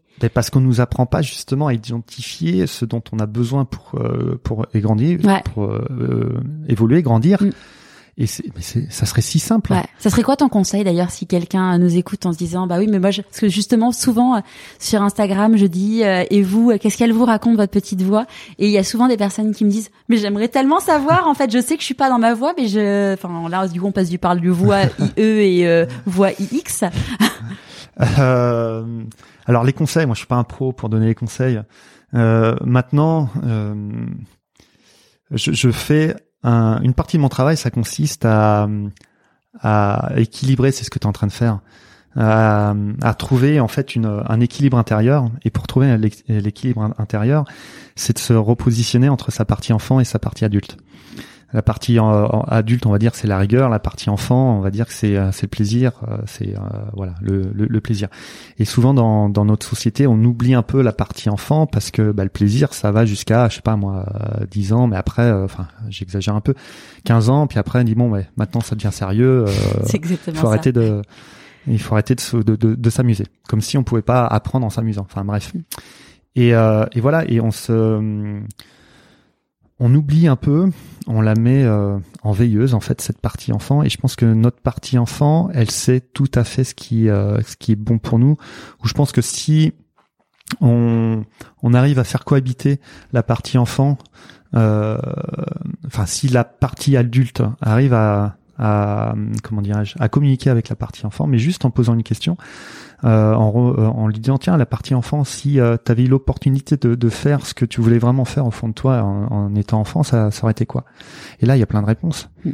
toi ce que tu ce que es en train de faire c'est le l'enfant qui sommeille en toi. Il savait très bien c'est ce qu'il voulait faire aujourd'hui. Moi le fait et c'est pour ça qu'on en parlait tout à l'heure depuis tout petit je voulais être dans l'accompagnement. Ma compagne euh, tout petit elle voulait euh, expérimenter en fait sa, sa partie créatrice artistique elle l'a jamais fait. Et pareil, burn-out, machin, enfin le truc classique. Et là, elle est en train de s'éclater parce que justement, elle, elle, elle, met ça en place. C'est juste ça en fait. C'est euh, euh, c'est ne plus être en en, dis, en, dissonance en fait entre être avec son âme. exactement. Mm. Et euh, l'adulte c'est ni plus ni moins qu'un enfant qui a grandi. Hein. Donc c'est se rapprocher le plus possible de sa partie, enfin que l'adulte se rapproche le plus possible de sa partie enfant mm. et qu'il puisse le prendre dans ses bras surtout. Et d'évoluer ensemble. C'est pas l'un euh, contre l'autre, parce que là on serait en conflit interne. C'est ensemble. Mm. Et c'est ce qu'on a fait avec notamment tous les sportifs de haut niveau. C'est juste ça. Et, euh, enfin, je repense à, à Flo, euh, Florent Manoudou. Je parle de lui parce que c'est le plus connu. Et quand il est arrivé chez nous en 2011, il avait 19 ans. 19 ans, bah, élevé évidemment au système euh, scolaire qu'on connaît. Donc très peu de de connaissance de lui. Potentiellement la pression d'avoir sa grande sœur. Euh, en plus, ça, ça se rajoute. Ouais. Très peu de connaissance de lui, donc fatalement, bah, un manque euh, de confiance en lui. Euh, à l'époque, c'était déjà le plus grand euh, au niveau de la taille que ses adversaires, et comme euh, il se voyait plus petit que ses adversaires, bah, en compétition, il arrivait après ses adversaires. Mais il avait déjà ce potentiel-là en lui. Et une fois qu'il a compris en fait que ce qu'il fallait, c'était sublimer sa personnalité, c'est ça en fait l'intérêt, c'est sortir de ce putain de, de excusez-moi, de ce putain de cadre qui ne correspond à personne, mais personne. On veut nous faire entrer dans un cadre qui ne qui ne correspond à personne. C'est un idéal, mm. un idéal, un fantasme. Mais comme tout fantasme, c'est irréalisable. On n'est pas dans un rêve. Le rêve, c'est, ça peut être, euh, ça peut être euh, atteignable. On est dans l'utopie de vouloir incarner ce cadre. Et à partir du moment où euh, les, par exemple, les sportifs comme Florent Manoudou a compris ça, mais c'est vrai qu'il a transcendé sa personnalité. C'est quelqu'un d'introverti, mais transcende ton côté introverti. Mm. Il s'est détaché de plus en plus du poids du regard des autres. Voilà, il s'est vu tel quel, il a assumé. Et ça l'a boosté. Et puis bon voilà, aujourd'hui on connaît son parcours, mais par exemple un, un Camille Lacour que, que j'affectionne tout particulièrement. D'ailleurs, on était ensemble hier soir. Ouais, c'est, grâce à lui que tu as la voix Ah, qui gratte. Merci Camille. et un autre nageur, William Ménard. Et euh, voilà, il, il a commencé à être performant euh, sur la la, euh, la planète euh, natation à- au niveau international à 25 ans. Ouais, ce qui est hyper tard. Ce qui est hyper tard pour un sportif Mm. de haut niveau. Mais ça veut dire quoi? Ça veut dire qu'à 25 ans, euh, le jour de ses 25 ans, il s'est révélé. Il y a eu un truc qui, qui, qui a poussé en lui. Ah, bah c'est bon. euh, maintenant, j'ai des muscles, j'ai j'ai j'ai du talent. Mais non, il avait bien bien sûr ça en lui euh, depuis des années, et des années. Et je pense que même sans euh, sans privilégier le système américain, je, je prône pas du tout euh, la valeur du système américain, mais je pense qu'un Camille Lacour aux États-Unis, il aurait déjà été champion du monde à peut-être 18 ou 19 ans. hein. Enfin, il faut pas se leurrer. Donc voilà. C'est, je crois que c'est Florent Manodou. Tu racontais dans le livre que euh, il avait une façon de nager le crawl, je crois, euh, qui est pas du, qui était pas du tout standard par rapport à la Ouais. façon dont on nageait le crawl. Et donc tu disais, bah de toute façon, je peux pas y arriver comme ça. Et finalement, c'est devenu la norme maintenant de nager le crawl comme Mais ça. C'est fou. tout est stéréotypé en Ouais. France. Tout. L'entreprise, il faut, faut, Faut nager faut de cette calquer des modèles. Enfin, Ouais. on calque. Mm. On ne crée pas. On calque Ouais. des modèles qui sont déjà existants. Mais comment euh, voulons-vous nous, nous différencier des Mm. autres? Créer. C'est euh, nous, on a, enfin, quand on a commencé à monter euh, le, le projet à Marseille, on s'est dit, mais si on copie les autres, au mieux, bah, on sera à leur niveau, mais on va pas les battre. Ouais. Nous, ce qu'on voulait, c'était les battre par rapport à, à notre euh, volonté de faire différemment. Alors, c'était pas forcément les battre, les battre, les battre, mais c'était dire jusqu'où on peut aller? Ouais. Et je pense qu'on peut aller très loin comme ça. Donc, euh, donc oui, c'est passé par justement changer, oser faire des Mm. choses, tenter. Et si ça marche pas, bah, so what? Bon, bah de toute façon, les autres euh, auraient continué à se foutre de nous. Bon, mais juste un aparté. Euh, ça fait dix ans euh, qu'on qu'on- qu'on règne un peu sur la natation euh, française, en tout cas mondiale euh, aussi. Il y a aucun club en France qui s'est inspiré de nous, on va pas se mentir. Ouais. Donc de toute façon, ça changera pas. Mm. C'est ça un peu jusqu'où on, on peut être des fois bête en France. C'est que pourquoi on s'inspire pas de quelque chose qui, qui fonctionne, qui, différencie. ça me fait penser à la Sécu euh, en Alsace euh, qui est rentable. Et tu te dis, euh, Voilà. ouais, pourquoi Ouais, on regarde pas où ça marche quoi. Mais Ouais. Exactement, Mm. Bah, exactement. Et Et ben s'inspirer parce que, ou, euh, Mm. Et donc voilà, bah, on a mis en place des nouvelles stratégies, même pour euh, pour Camille Lacour. On, on a changé radicalement la euh, la technique. Et ce sont les autres euh, nations, clubs qui sont euh, étrangers, hein, bien sûr, qui sont euh, qui nous ont copiés. Voilà. Et, Et je pense que ce que tu disais par rapport à la créativité, je pense que souvent on te dit mais ça n'existe pas. Enfin moi je me rappelle, moi j'ai toujours aimé faire du marketing de façon euh, différente et euh, Mm. c'est ce que un jour j'ai lu un bouquin d'un d'un monsieur qui s'appelle Seth Godin, qui est un grand euh, pape du, euh, du marketing aux US et il a écrit un livre qui s'appelle La vache pourpre. Et en fait euh, le, le pitch du livre c'est de dire bah il, il était en France, il se baladait en bagnole, il était en Bourgogne, puis il voit un champ, deux champs, c'est hyper joli, les petits murs, les vaches et tout. Enfin c'est hyper bucolique, il trouve ça hyper beau. Et puis bon bah il en fait 10 des villages comme ça et puis il se dit bah ouais mais en fait c'est beau mais si on mettait une vache pourpre au milieu ça serait remarquable. oui, Ouais, et en fait, il disait bon bah voilà, l'idée c'est de faire le marketing remarquable, ça peut être enfin ça peut s'appliquer à plein de façons de faire, c'est le moyen de vendre, le, le la, la tarification, enfin bref, il y a plein plein Ouais. plein de choses. Et moi j'ai toujours voulu faire des trucs différents parce que parce que ça m'embêtait en fait de faire des trucs et puis je pensais euh, fondamentalement que c'est ça permettait aussi de comme j'ai toujours bossé dans des petites boîtes d'être différent de Mhm. se dire bah voilà t'as un budget euh, t'as un budget 10 000 ton concurrent il a un million pour le même truc comment tu fais pour être créatif et souvent on me dit mais Charlotte ça se fait pas ça je dis mais on s'en fout enfin on s'en ouais. fout testons et puis euh, et puis au final bah on va faire des trucs cool et puis euh, allons-y quoi mais on est très euh, ça se fait pas et puis c'est ça. Ça se fait pas. Ouais, et si, enfin, je veux dire, rien de grand n'a été créé. Si ça, si tu dis toujours que ça doit correspondre au code. Mais justement, mais il y a un moment aussi, euh, c'est pour ça que ton podcast est vachement bien et que j'ai aussi Merci. accepté, c'est euh, qui est-ce qui fait euh, avancer le monde? Est-ce que ce sont les idées qu'on répète à l'infini? Ou euh, les idées novatrices Mm. Mais ce sont les idées nouvelles. Donc, euh, mais pourquoi euh, on n'aurait pas euh, nous cette possibilité d'avoir d'oser développer des, des, idées nouvelles? On en a tous. Hein. Je veux dire, c'est, pas uniquement Einstein ou je sais pas qui, qui peut qui, qui peuvent avoir des, des idées nouvelles. moi, avec mon niveau scolaire, j'ai, eu des idées. Toi aussi, t'en, t'en, t'en as plein, mais tout le monde on peut en mm. avoir. Après, qu'est-ce qu'on en fait de ces idées? Ouais. Et, puis plus on est dans un carcan, moins la créativité, enfin, ah, ce soit créativité artistique ou pas, plus on est, plus on est bloqué en fait. Mais bien sûr, parce que on, on, on est bloqué parce que c'est pas nous. Mm. Tout simplement, c'est pas nous. Et à un moment donné, bah, euh, on le sent. Et au fil des, des années, euh, je pense qu'on en souffre plus ou moins, mais mais on, on, le sent quand même. On le sent. On en sent, on en souffre forcément euh, à un moment, à un moment donné, comme on dit à Marseille. À un moment donné, ça c'est clair. Et juste un petit aparté pour en venir à, à ma mère. Enfin, je, je, repense à elle par rapport à ce que tu dis. elle a une vie qu'elle aurait, enfin, au fond d'elle, je pense qu'elle aurait aimé avoir une autre vie. Bref, en tout cas, sur, euh, je l'ai accompagnée dans dans ces derniers, enfin, dans ces derniers mois. Et, euh, et je me souviens, avant qu'elle parte, elle m'a dit continue euh, à, à, être qui tu es. Tu vois, elle, elle sentait au début, mm. c'est dur. Elle m'a dit putain, mais pourquoi tu, pourquoi t'es, enfin, pourquoi tu veux être différent? Alors j'ai dit, je veux pas être différent. C'est, enfin, c'est comme ça, quoi. Et euh, pendant X années, c'était, bah, c'était ça. Mais euh, s'il te plaît, en gros, mais euh, soit dans le mot, ça sera tellement plus facile pour tout le monde. Je, je, peux pas faire autrement. Et puis c'est dans les euh, ces derniers jours où justement bah, elle lâchait prise, mm. qu'elle s'est dit mais euh, mais enfin euh, mais ouais mais grave continue parce que là je me rends compte que je, ma mère qui me dit ça, hein, j'avais tellement de choses en moi que j'ai à un moment donné dans ma vie j'ai voulu expérimenter et puis finalement bah je sais pas la réalité machin ça m'a rattrapé j'ai j'ai j'ai fait un refus d'obstacle. Hein elle m'a dit euh, commets pas la enfin c'est pas une erreur c'est un parcours de vie mais elle m'a elle m'a plutôt incité à aller euh, dans dans cette euh, expérimentation qui est la vie quoi on, est on est de passage ouais, et puis quand tu quand c'était derniers jours tu as un regard encore plus complètement. et ouais, ouais mm. complètement. Et, et, c'est clair c'est comme je dis souvent c'est que on, on, on meurt qu'une fois. Par contre tous les jours je trouve que c'est une nouvelle naissance. À partir du moment où on se réveille voilà c'est un nouveau jour qui commence.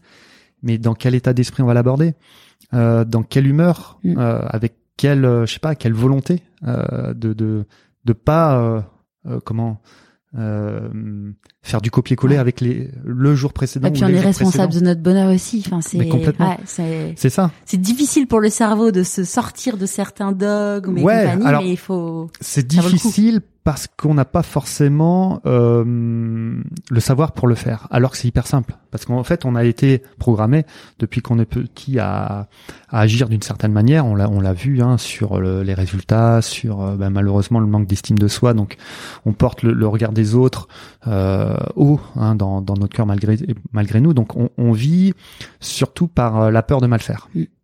Donc ça, c'est malgré nous. Je pense que personne n'a envie de vivre euh, par le biais de la peur. Euh, on a tous en nous, je dirais, c'est euh, cette atteinte de, de valeurs fondamentales comme le bonheur, l'épanouissement personnel. Enfin, je, je connais pas une personne qui m'a dit, mais non, moi dans ma vie j'ai envie d'avoir peur. Donc déjà, le, le fait qu'on avance dans la vie avec le levier de la peur, c'est à contre nature. Euh, évidemment, on a tous envie euh, de, de, goûter au bonheur. Déjà, c'est prise de conscience de tout ça. Est-ce que ma vie m'apporte ce, ce, ce, bonheur? Et après, bah ouais, mais comment faire? Mais il y a des choses simples, il y a des prises de conscience. Bah, dans le livre, je, euh, le livre, il est, facile à lire. Ah oui, ça. Euh, mais c'est c'est juste. Enfin, il va pas révolutionner le, le, monde. Bon là, je me fais pas de la bonne pub. Mais bah moi, il m'a révolutionné beaucoup de choses. Hein. Quelques nuits blanches. Ouais, mais... c'est juste des prises de conscience. Et à un moment donné, pour à un moment donné, à un moment hein, donné, euh, t'as vu, j'ai pris l'accent parisien. Heureusement, après le Marseillais euh, a pris le dessus. Et euh, voilà, la, la, première des choses pour s'émanciper, c'est déjà d'avoir des prises de conscience. Après, mais c'est juste une reprogrammation. Si on était capable de se programmer à, à, agir par le vide de la peur, mais on peut se programmer à agir de, de manière différente. Ça ne dépend que de nous. C'est ça qui est génial. Mm. C'est pas la fatalité. Heureusement, sinon, bah, ce serait ah bah ouais, bah, pas de bol hein, pour toi. Bah, tu vas être condamné à pas être heureuse ou heureux dans ta vie. Mais non, c'est génial. Et que voilà, tous les sportifs euh, que j'ai pu encadrer dans le monde de l'entreprise, il y a, eu des, changements radicaux parce que justement, il y a non seulement cette prise de conscience, et puis après, il y a des choses faciles à faire au quotidien. C'est, ce n'est que de l'entraînement. Par contre, moi, je vais être sincère, il n'y a pas de recette miracle. Il n'y a pas de coup de baguette euh, magique. Euh, ça, si on attend ça, on est dans la facilité. Bah non, non, non, une programmation, ça met plus ou moins de temps. Il faut répéter, répéter euh, au quotidien, mais sans, sans se flageller. Hein. Mm. Euh, en plus, là, on se répète plutôt des, des, des messages qui sont davantage bienveillants et, et, et, et, plutôt propices à, à se booster. Donc, autant y aller. Ouais. Et du coup, ta femme, tu l'as aidée? Que tu dis euh, finalement t'as moi enfin c'est un vrai sujet dans dans enfin dans ma vie parce que tu dis bah voilà ton ton mari enfin ou ta femme euh, quand t'as t'es face à quelqu'un que t'aimes qui fait un burn-out, c'est un truc où tu te sens quand même vachement impuissant. Toi, t'avais du coup quelques armes, euh, ah bah sans moi, pas armes, non, pas les armes, mais des outils. Sans moi, elle ne serait rien. Ouais, ouais j'imagine. Ah bah c'est sûr. je, euh, je vais. Autre question qu'on m'a jamais posée. Euh, ça serait bien qu'elle réponde à cette question. Je pense que, enfin, je l'ai aidé, je l'ai, je l'ai pas, j'ai pas fait du coaching avec elle. Maintenant, voilà, euh, euh, on, on, a fait, euh, on a fait des choses ensemble justement euh, pour que, pour faire évoluer notre vie. donc, oui, aujourd'hui, on, on a fait des choix de vie. Bah, vous avez déménagé de Marseille à, à, la campagne bretonne. Voilà, ouais, c'est ça. on met en place des choses qui nous conviennent euh, davantage. Euh, donc j'espère que que oui, mais en tout cas voilà, j'ai pas fait des séances. Euh, c'est pas mon rôle quoi. C'est c'est ma compagne. Je suis pas. C'est pas le. Ouais. Non non, surtout pas me sentir, je sais pas moi. ou qu'elle ait l'impression que je sois supérieur à elle. Non, non, non. L'accompagnement pour moi, c'est c'est main dans la main. C'est pas prof à élève. Il y a pas de, il y a pas de. On est sur le même pied d'égalité. Hein. Vous avez des enfants? Une fille. Qui a quel âge? Qui a 4 ans. Ne, ne, me demande pas sa, sa date de naissance. non, non j'allais pas. Pas. Mais est-ce que en fait justement, je voulais savoir comment elle, elle a vécu le fait que vous vous déménagiez euh, de Marseille à la campagne bretonne. Bon, parce a 4 ans, bon, il y a quand même des. Ouais. Il peut quand même y avoir un ressenti et des expressions sur le sujet. Ouais, ouais. Bah, euh, bah pour l'instant, euh, bah bien parce qu'elle s'est, elle s'éclate euh, et puis elle voit sa sa mère aussi s'éclater davantage. Euh, euh, enfin moi je, m'éclate aussi. Euh, on rencontre beaucoup plus de personnes qui euh, qui nous conviennent davantage justement dans, dans notre évolution. Donc voilà, l'école, ça n'a rien à voir avec ce qu'on ce qu'on a vécu à Marseille. donc voilà, enfin on est on est enfin j'ai rien contre Marseille hein, ni les écoles de Marseille mais on va on va pas se mentir Marseille a je sais plus 800 000 ou un million d'habitants là on est dans dans dans, dans un endroit où il y a, je sais pas, 12 000 habitants. Donc, il y a une convivialité, il y a, on, on va davantage au rythme des saisons de la vie. Donc, euh, moi, ça me, ça me va, ça me va beaucoup. Ça te va bien. Ah bah ouais. Donc là, tu es toujours au cercle des nageurs. Je continue, ouais, différemment, mais je continue. Pourquoi différemment bah, parce que j'habite plus Marseille, donc euh, je, je, je, passe dix jours euh, par mois euh, dans le sud, parce que voilà, j'ai aussi euh, d'autres sportifs que j'encadre. Euh, je, mets, je mets en place des projets professionnels à Marseille. Puis c'est, c'est une ville qui sera toujours à part pour moi. C'est une ville. Il y a quelque chose viscéral. Ah, c'est, je, tu, sais ce que je, je, sais ce que c'est pour y avoir vécu 8 ans. Bah il y a un truc, ouais. Il y a un truc dans cette ville. Enfin, euh, c'est radical. Quoi. On aime ou on n'aime pas. C'est ça. Mais voilà. Et quand on aime, ouais. Ouais, j'aurais eu du mal à, à quitter définitivement mm. cette, cette ville. Donc voilà. Après, j'ai fait, j'ai fait le choix aussi, je travaille depuis trois ans à l'OGC Nice, donc j'ai été le premier préparateur mental à intégrer un club pro, euh, et on avait mis des, des, super choses en place euh, aussi, un, novatrice. Mais le problème, c'est que ça dure pas dès que c'est nouveau. Enfin bref, donc euh, j'ai plutôt voilà, enfin j'ai quitté quitté le, le, monde du foot. Et d'ailleurs, il y a une question dont, on n'a pas parlé quand tu es devenu le premier préparateur mental en France. Mm. Tu as la question de la légitimité. Comment tu l'as vécu, toi? Eh bien, euh, euh, bah, comme ça existait pas trop en fait, euh, le, terme préparateur mental existait, mais j'étais le premier à être salarié. Ouais. Euh, j'avais davantage quand même de, de, légitimité parce que je connaissais le monde du, du sport. C'est plus quand je suis devenu euh, formateur en entreprise. Avec ton en, Bah oui, moi formateur. J'ai pas le bac, je connais rien du monde dans l'entreprise et je vais former des gens. Je me dis mais c'est n'importe quoi. Et à l'époque, quand je voyais la grande majorité euh, des euh, des formateurs, c'était un peu un modèle euh, standard. J'ai envie de dire, c'était plutôt un, un mal, on va dire. 50 ans, un peu bedonnant, grosse école de commerce, euh, ouais, moi j'ai tout fait, gna gna gna gna gna et puis qui se retrouve à être formateur. Donc je me dis, waouh la vache, oh, moi j'avais à peine 30 ans.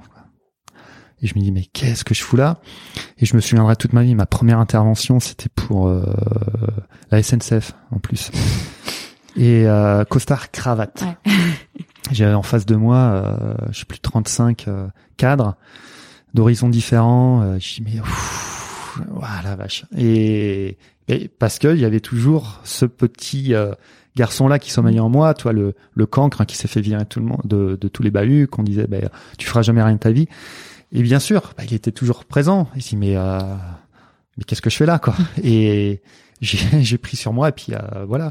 Mais c'est c'est des moments euh, qui sont quand même formateurs. Alors sur le coup, euh, c'était rock'n'roll, mais euh, voilà, c'est euh, c'est euh, après ça ça allait quoi au, au fur et à mesure des euh, des comment dirais des interventions, ça allait de mieux en mieux. Et puis je me rends compte qu'en fait, plus ça va euh, dans dans les années qui passent, plus les personnes qui se font fermer, qui se font former, pardon, euh, ont envie de d'avoir des personnes en face euh, qui détonnent un Ouais, peu, ouais, qui Et- sortent du, du cadre. ouais, parce que là, le, même euh, quand euh, quand euh, j'interviens souvent avec Frédéric Bousquet, un des plus beaux palmarès français du sport, on on, intervient souvent en entreprise sous forme de conférence.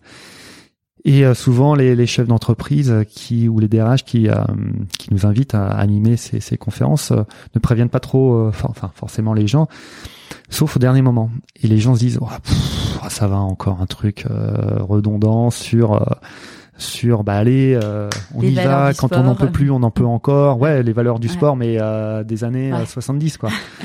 Et euh, donc les, les gens se disent bon allez c'est qu'un mauvais moment à passer et puis à partir du moment où euh, Frédéric Bousquet il s'ouvre, il parle de ses peurs, il parle de ses doutes, euh, que les peurs c'est tout à fait légitime, que voilà quand on était dans le déni eh bien ça l'amenait lui aussi au burn-out, qui s'est ouvert, qu'il y a des solutions, les solutions bah on les balance euh, sur scène. Et les gens sont scotchés, alors non pas parce que voilà, on a la parole, les paroles de, de l'évangile, parce que ça touche euh, un, un grand nombre de personnes, tout simplement, parce qu'on on est vrai, on est sensible, et qu'à un moment donné, bah ouais, on est sensible, on Ouais. est des êtres humains, on n'est pas des robots, on n'est pas des machines.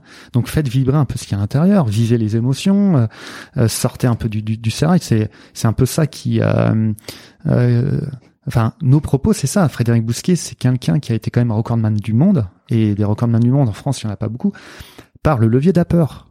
Donc évidemment, il y a une énergie folle dans la peur. Par contre, c'est un réservoir qui s'épuise fatalement, et quand il est épuisé, eh il se régénère très mal. Donc burn-out, machin, il a mis euh, trois ans avant de se reconstruire, et il s'est reconstruit non plus sur la peur, mais plus sur la bienveillance par rapport à lui, euh, la connaissance de lui, euh, l'estime de lui, parce que comment on peut avoir une estime de soi aussi euh, par ce, ce biais-là? Non, donc il a, il a fait un, il a opéré un, un radical changement.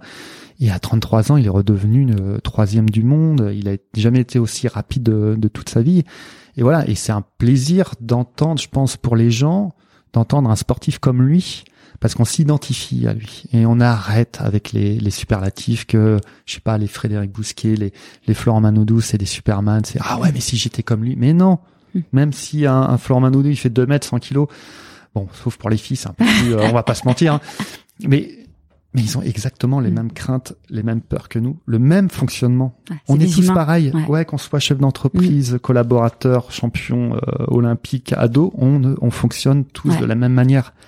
Donc si on fonctionne tous les- de la même manière, si la méthode de bien-être fonctionne avec Florent Manodou, bien sûr Ouais. que ça va marcher avec euh, avec tout le monde. On en a parlé avec euh, Laura Di Muzio, qui est euh, qui est championne de rugby, euh, qui va être diffusée bon la semaine prochaine, mais bon, ton épisode sera diffusé après, donc euh, Quoi va- ouais, c'est scandaleux. Moi, je passe après quelqu'un. Ouais, Jamais.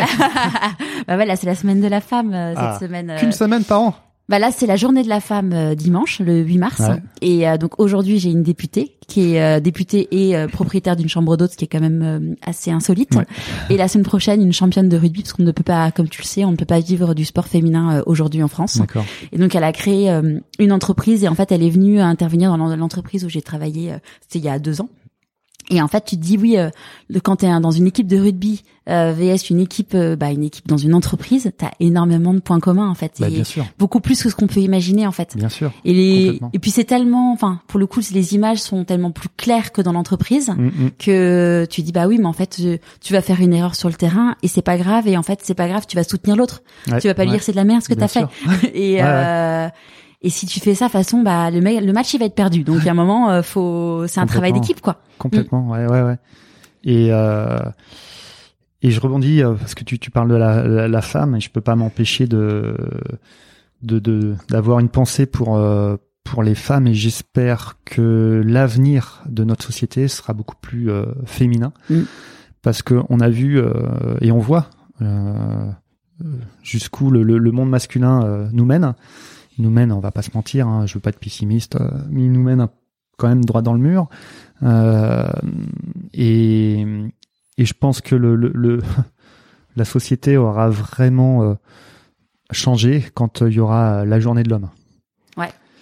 Parce que si toutes les autres journées c'est la journée de la femme, là on aura vraiment progressé. Parce que Mm. voilà, euh, encore on est, euh, on va pas se mentir, mais on est encore sous l'air de celui qui pisse le plus loin. Quoi. Enfin, on va pas se mentir. Ah, Et- on- J'entendais ça à la radio euh, hier où disait que dans l'hémicycle euh, à l'Assemblée nationale, quand des femmes parlent, euh, t'as des t'as des hommes qui font ouh, enfin t'es là, mais en fait Ouais, tu te dis mais c'est c'est les gens qui votent les lois, qui nous représentent ça. et tu Et dis ouais, c'est comment c'est comment c'est hein. possible en fait? Enfin c'est Ouais.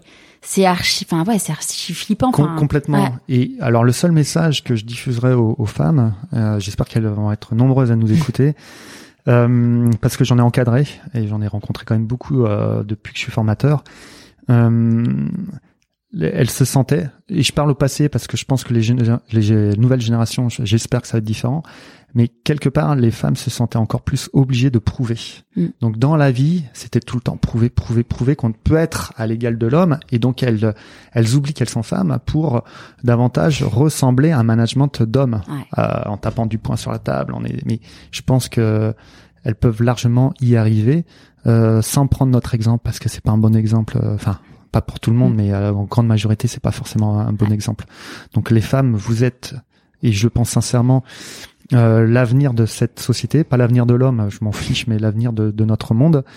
Et euh, allez-y quoi, Mm. allez-y, on va avoir besoin de vous. Et je pense que les nouvelles générations vont avoir besoin de de vous. Donc euh, je pense qu'il c'est juste rééquilibrer un peu euh, la place de la femme aujourd'hui, parce qu'on va pas se mentir, euh, c'est un peu le, le flou artistique. Euh, les femmes revendiquent beaucoup de choses et à juste titre. Euh, du coup, ça déstabilise aussi euh, nous hommes entre, entre guillemets notre rôle, notre place.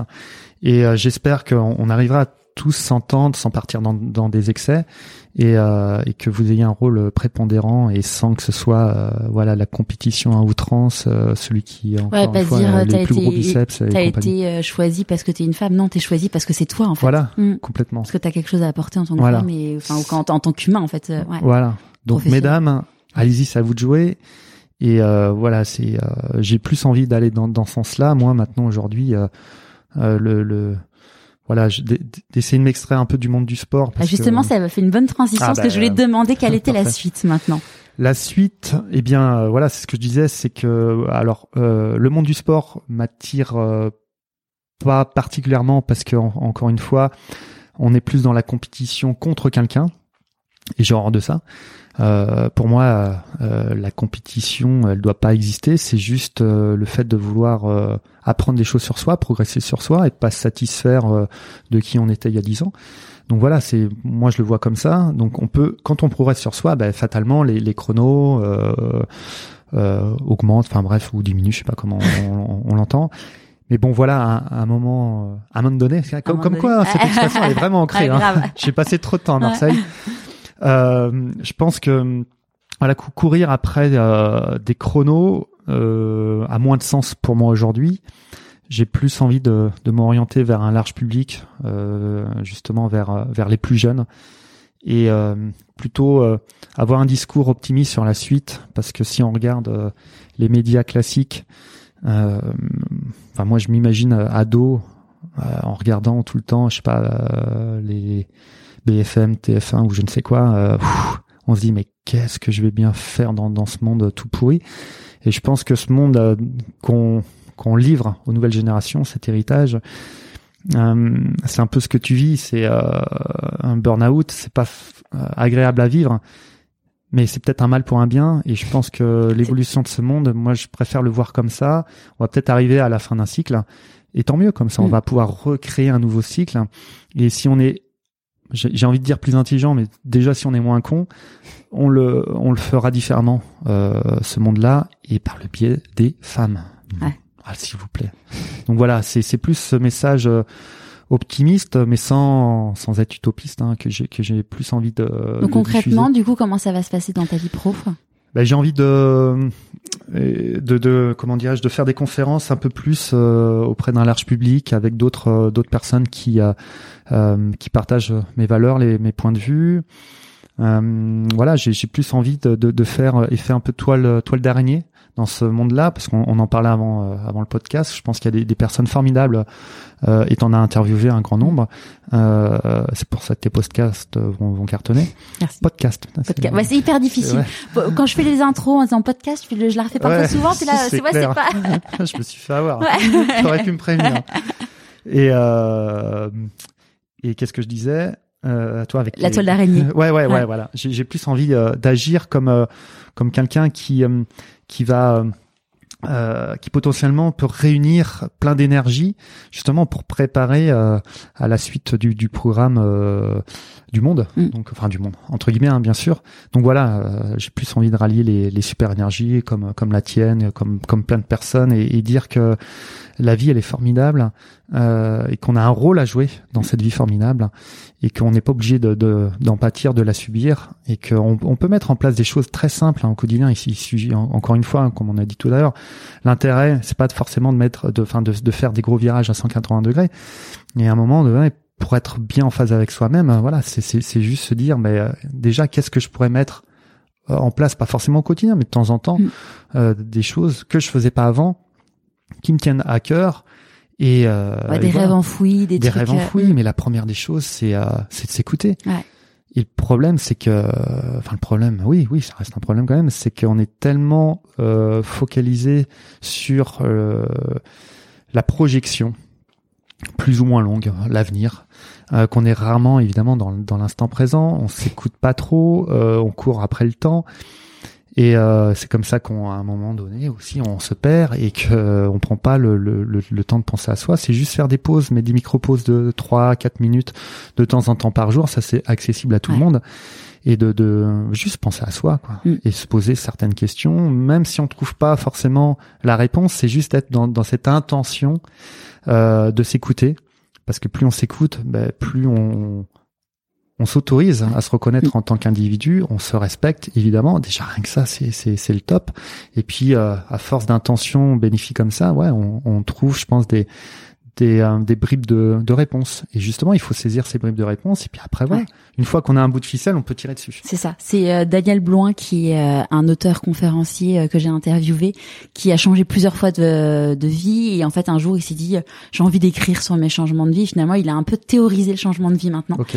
et il appelle ça le Y. En fait, euh, t'as as deux chemins en fait possibles et il y a un moment bah tu fais un choix, Mhm. tu veux et puis en fait t'as tout qui se déroule, t'as la bobine, c'est bon, c'est parti en fait Complètement. parce que ça va avec ce, ce que enfin ce que t'as envie, tes valeurs, ça a du sens, tu mets ton Voilà. cœur Ouais. et tu le fais pas pour l'argent au départ mais euh, bon bah l'argent ça découle et euh, et en fait c'est c'est ouais c'est un peu la recette du bonheur quoi si Complètement. on peut dire Complètement, parce que euh, moi je suis plus partisan de, de se dire qu'on a chacun entre nous une, une, une mission de vie. Mm. Et euh, notre mission de vie, alors c'est pas encore une fois euh, changer le monde, euh, mais que l'idée c'est de s'écouter pour être en phase avec cette mission de vie. Ça, en fait, mission de vie, c'est donner du sens à, à, à sa vie. Et euh, voilà. Après, c'est se, poser, se positionner par rapport à cette mission de vie. Alors, mission de vie, c'est ce qu'on disait tout à l'heure quand on on, on équilibre la partie enfant, partie adulte, on, on trouve facilement euh, sa mission de vie et puis voilà, c'est satisfaire euh, tous les besoins pour répondre à cette, euh, cette mission de vie. ouais qu'est-ce que tu penses qu'il dirait le petit Thomas de 6 ans? Il est, euh, il reste quand même surpris et et euh, c'est et je veux, enfin, je- je- j'ai envie qu'il reste surpris parce que en fait, euh, euh, c'est pas Thomas Samut qui est différent des autres, c'est qu'on est tous quelque part comme euh, comme moi. Enfin, je suis une personne lambda dans dans cette dans cet univers et que hum, si une personne comme moi qui était cataloguée et je me cataloguais comme comme quelqu'un de on me disait t'es pas bon en tout non attends c'était quoi la formule magique?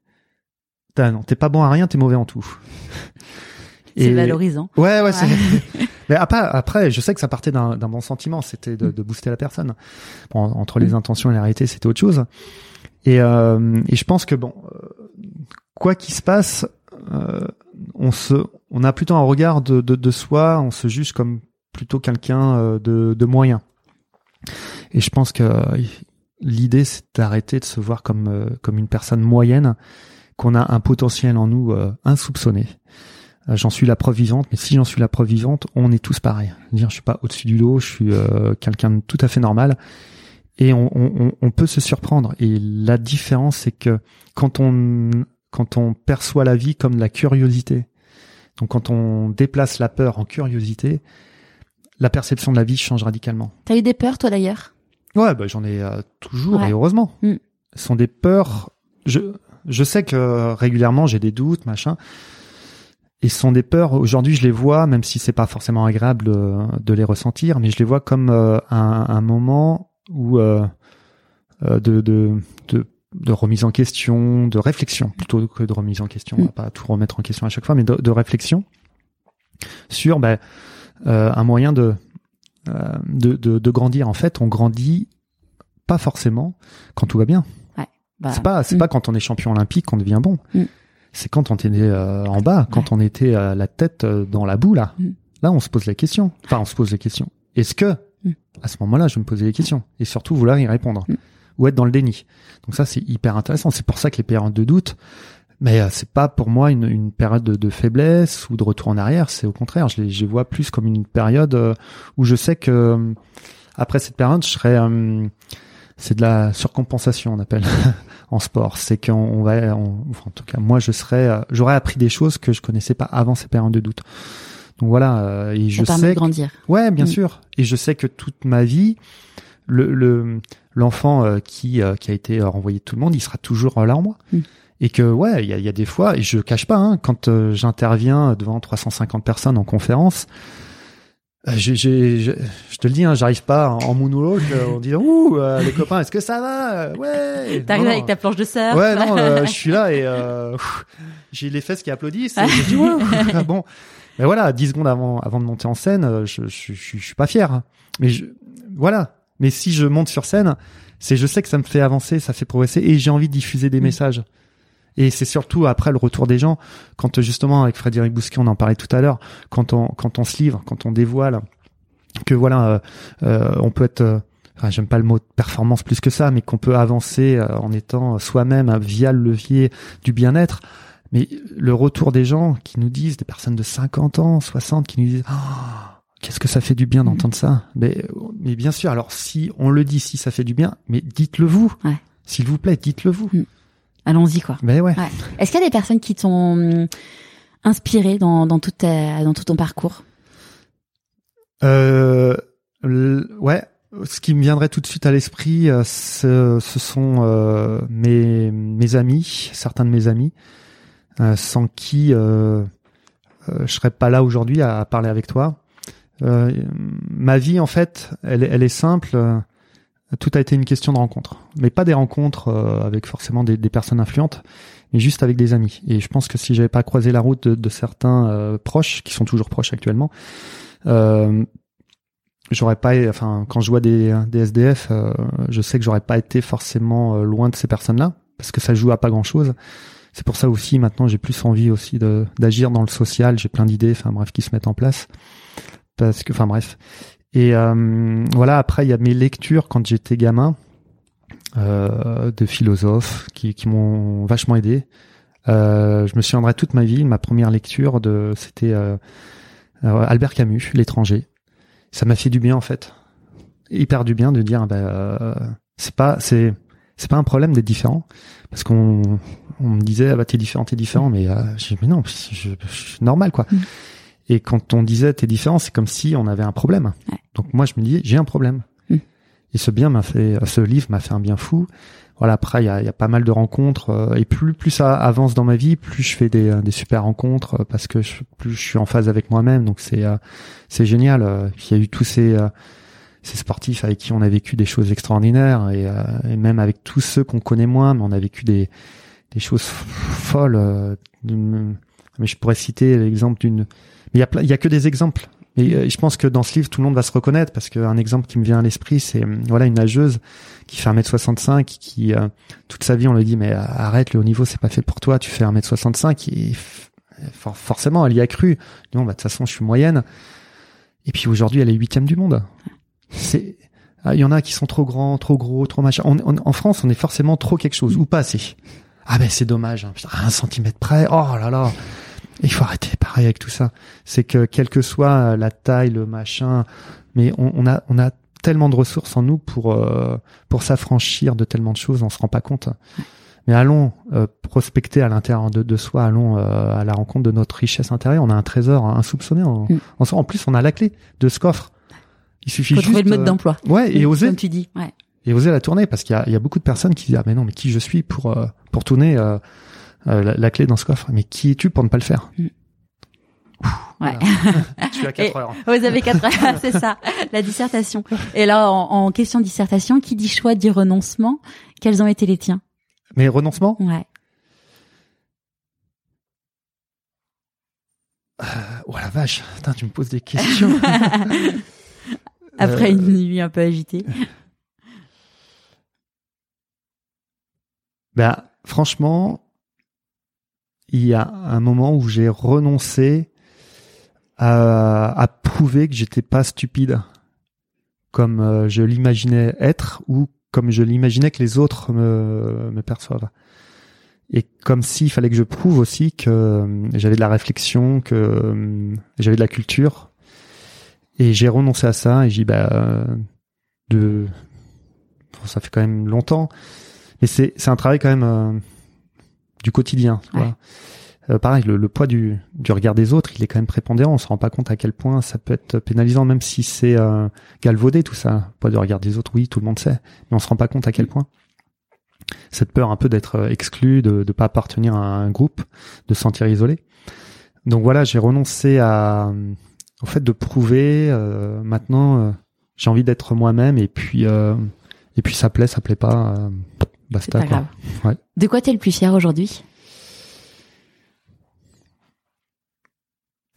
D'avoir permis d'agrandir le sourire chez la grande majorité des personnes que j'ai accompagnées. C'est beau. Ça me, je, m'éclate à voir ça et et du coup, euh, on a réussi, je pense, une épreuve de force, c'est de d'arriver à faire en sorte que c'est euh, je pense aux champions, tous les champions qu'on a encadrés.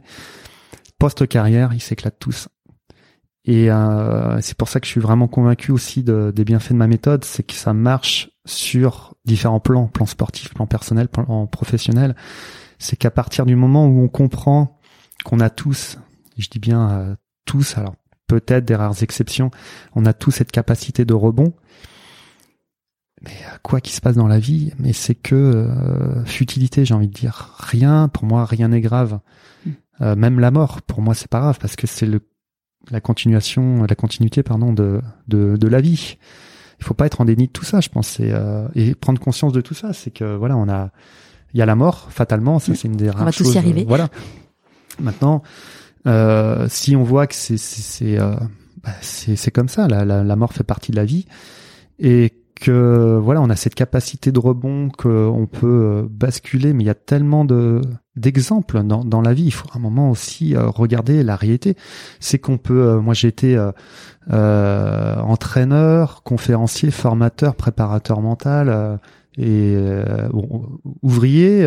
Enfin j'ai, mais on, a cette capacité de faire plein de choses dans la vie et pas se spécialiser dans, dans, dans, un domaine en se disant ah mais je suis fait pour ça et oh, si ça ça s'arrête qu'est-ce qui se passe? Mais et puis on, a le droit d'avoir envie de faire autre chose aussi. bien sûr complètement. Et là c'est pour ça que je continue à voir aussi tous les Florent Manodou, les Camille Lacour, parce qu'ils s'éclatent dans la vie, et ils sont dans, dans cette dynamique-là. Encore une fois, d'être curieux de voir ce que la vie va leur apporter, et pas dans, dans la peur de, de, de manquer ou de perdre des choses ou d'être au chômage ou de, de, de perdre un job. Donc voilà, c'est pour moi ça c'est c'est fondamental. J'ai, j'ai, laissé euh, à Marion, je lui ai dit, écoute, si tu avais une question à poser à Thomas, euh, qu'est-ce que ça serait? Et elle m'a demandé de te poser la question que si tu avais une baguette magique, euh, est-ce qu'il y a une chose que tu changerais dans ton parcours?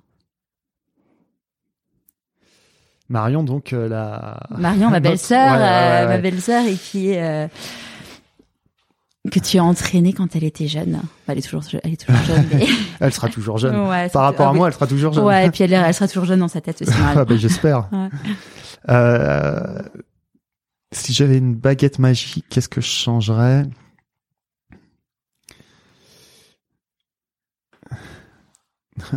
J'aurais dû euh, lire tes questions avant de venir, hein, les mains dans les poches.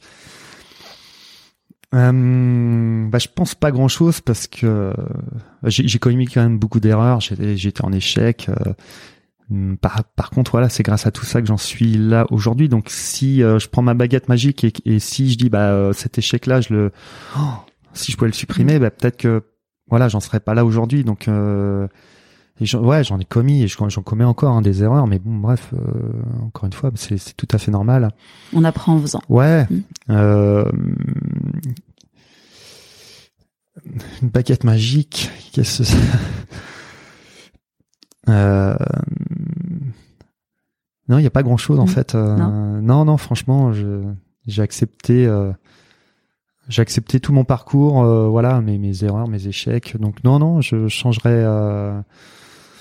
Non, je changerais pas grand-chose. On a ton livre, donc on en a parlé. Qu'est-ce mmh. qui a fait que tu t'es dit, je vais écrire un livre?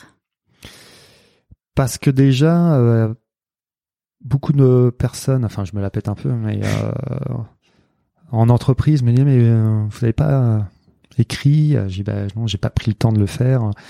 C'est quelque chose hein, qui au bout d'un moment m'a m'a trotté dans l'esprit. Et puis j'ai laissé faire un peu l'inconscient. Et puis en fait j'ai une trame euh, dans dans ma tête et et aussi je voulais laisser une sorte de d'héritage, je sais pas si on peut appeler ça comme ça à ma fille pour qu'elle me découvre aussi euh, au travers de, de, cet ouvrage parce qu'elle va connaître le père, elle va connaître euh, une facette de moi, mais le côté un peu professionnel. Bon, je pense que euh, elle sait pas trop ce que je fais. Et donc voilà, transmettre aussi un comment on appelle un relais, comme en, en, course de relais en athlétisme, pour qu'elle s'en s'en imprègne, d'autres s'en imprègnent. Enfin bref, voilà, je ce, ce livre en fait c'est euh, c'est pour moi un moyen de de, de pouvoir euh, euh, distiller en fait tous les outils, toute ma méthode à un large public parce que bah aujourd'hui voilà, je, je peux pas satisfaire toutes les demandes, je suis euh, mmh.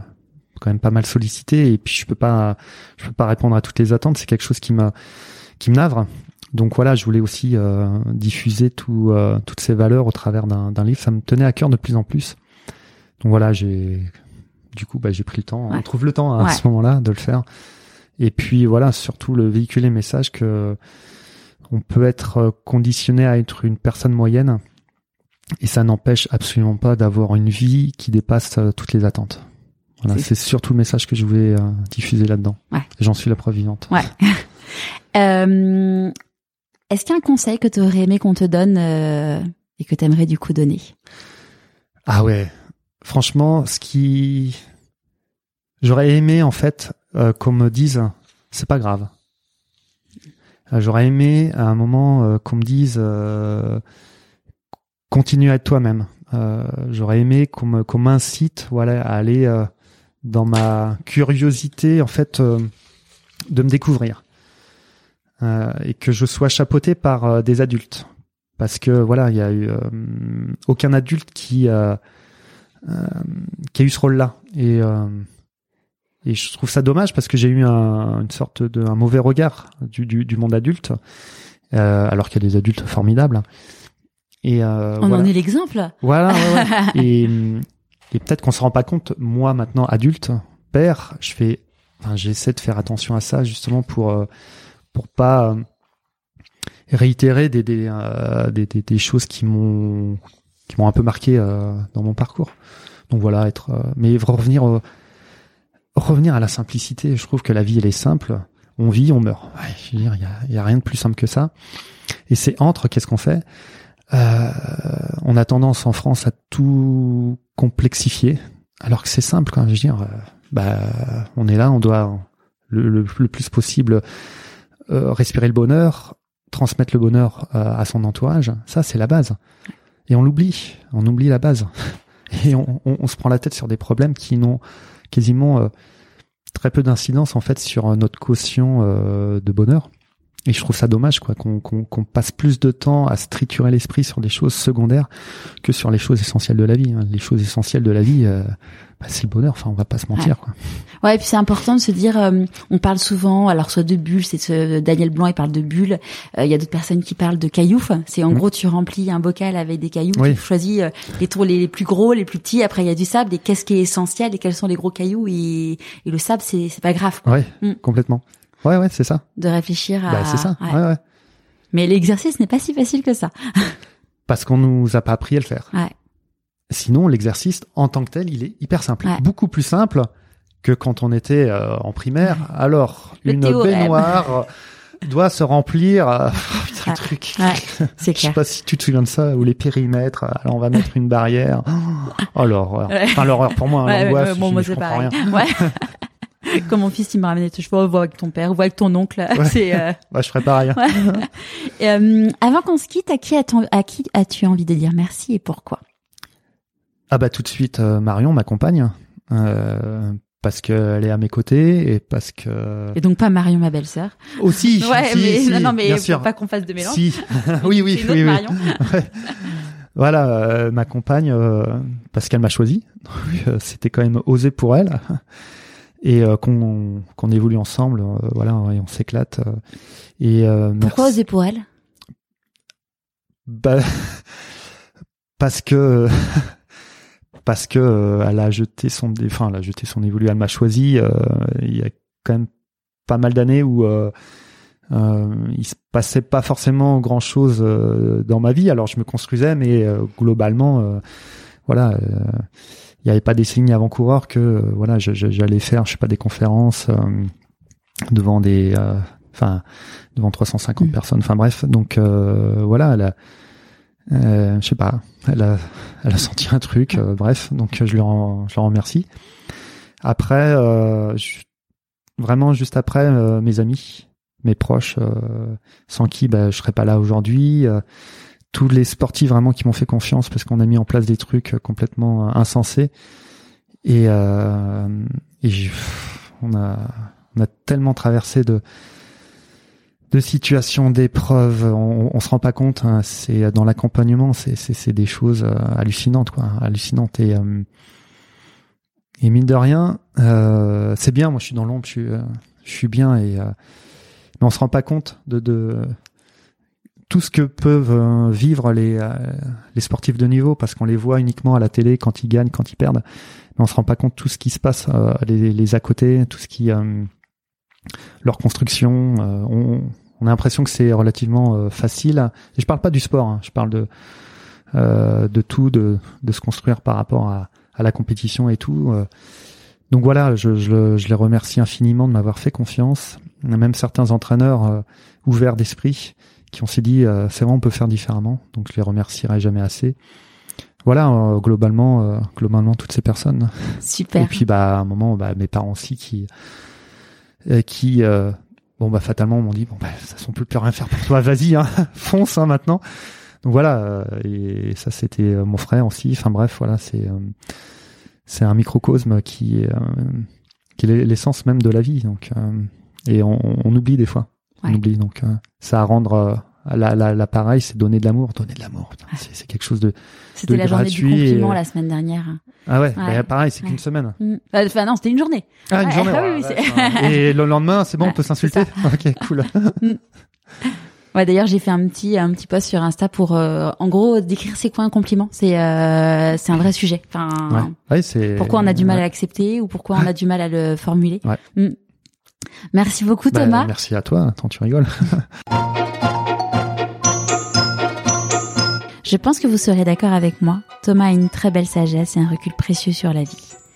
Je vous dis rendez-vous sur pourquoipasmoi.co pour retrouver tous les liens pour suivre Thomas tels que son profil sur les réseaux sociaux, son livre ou encore son site. En attendant, je vous dis à jeudi prochain.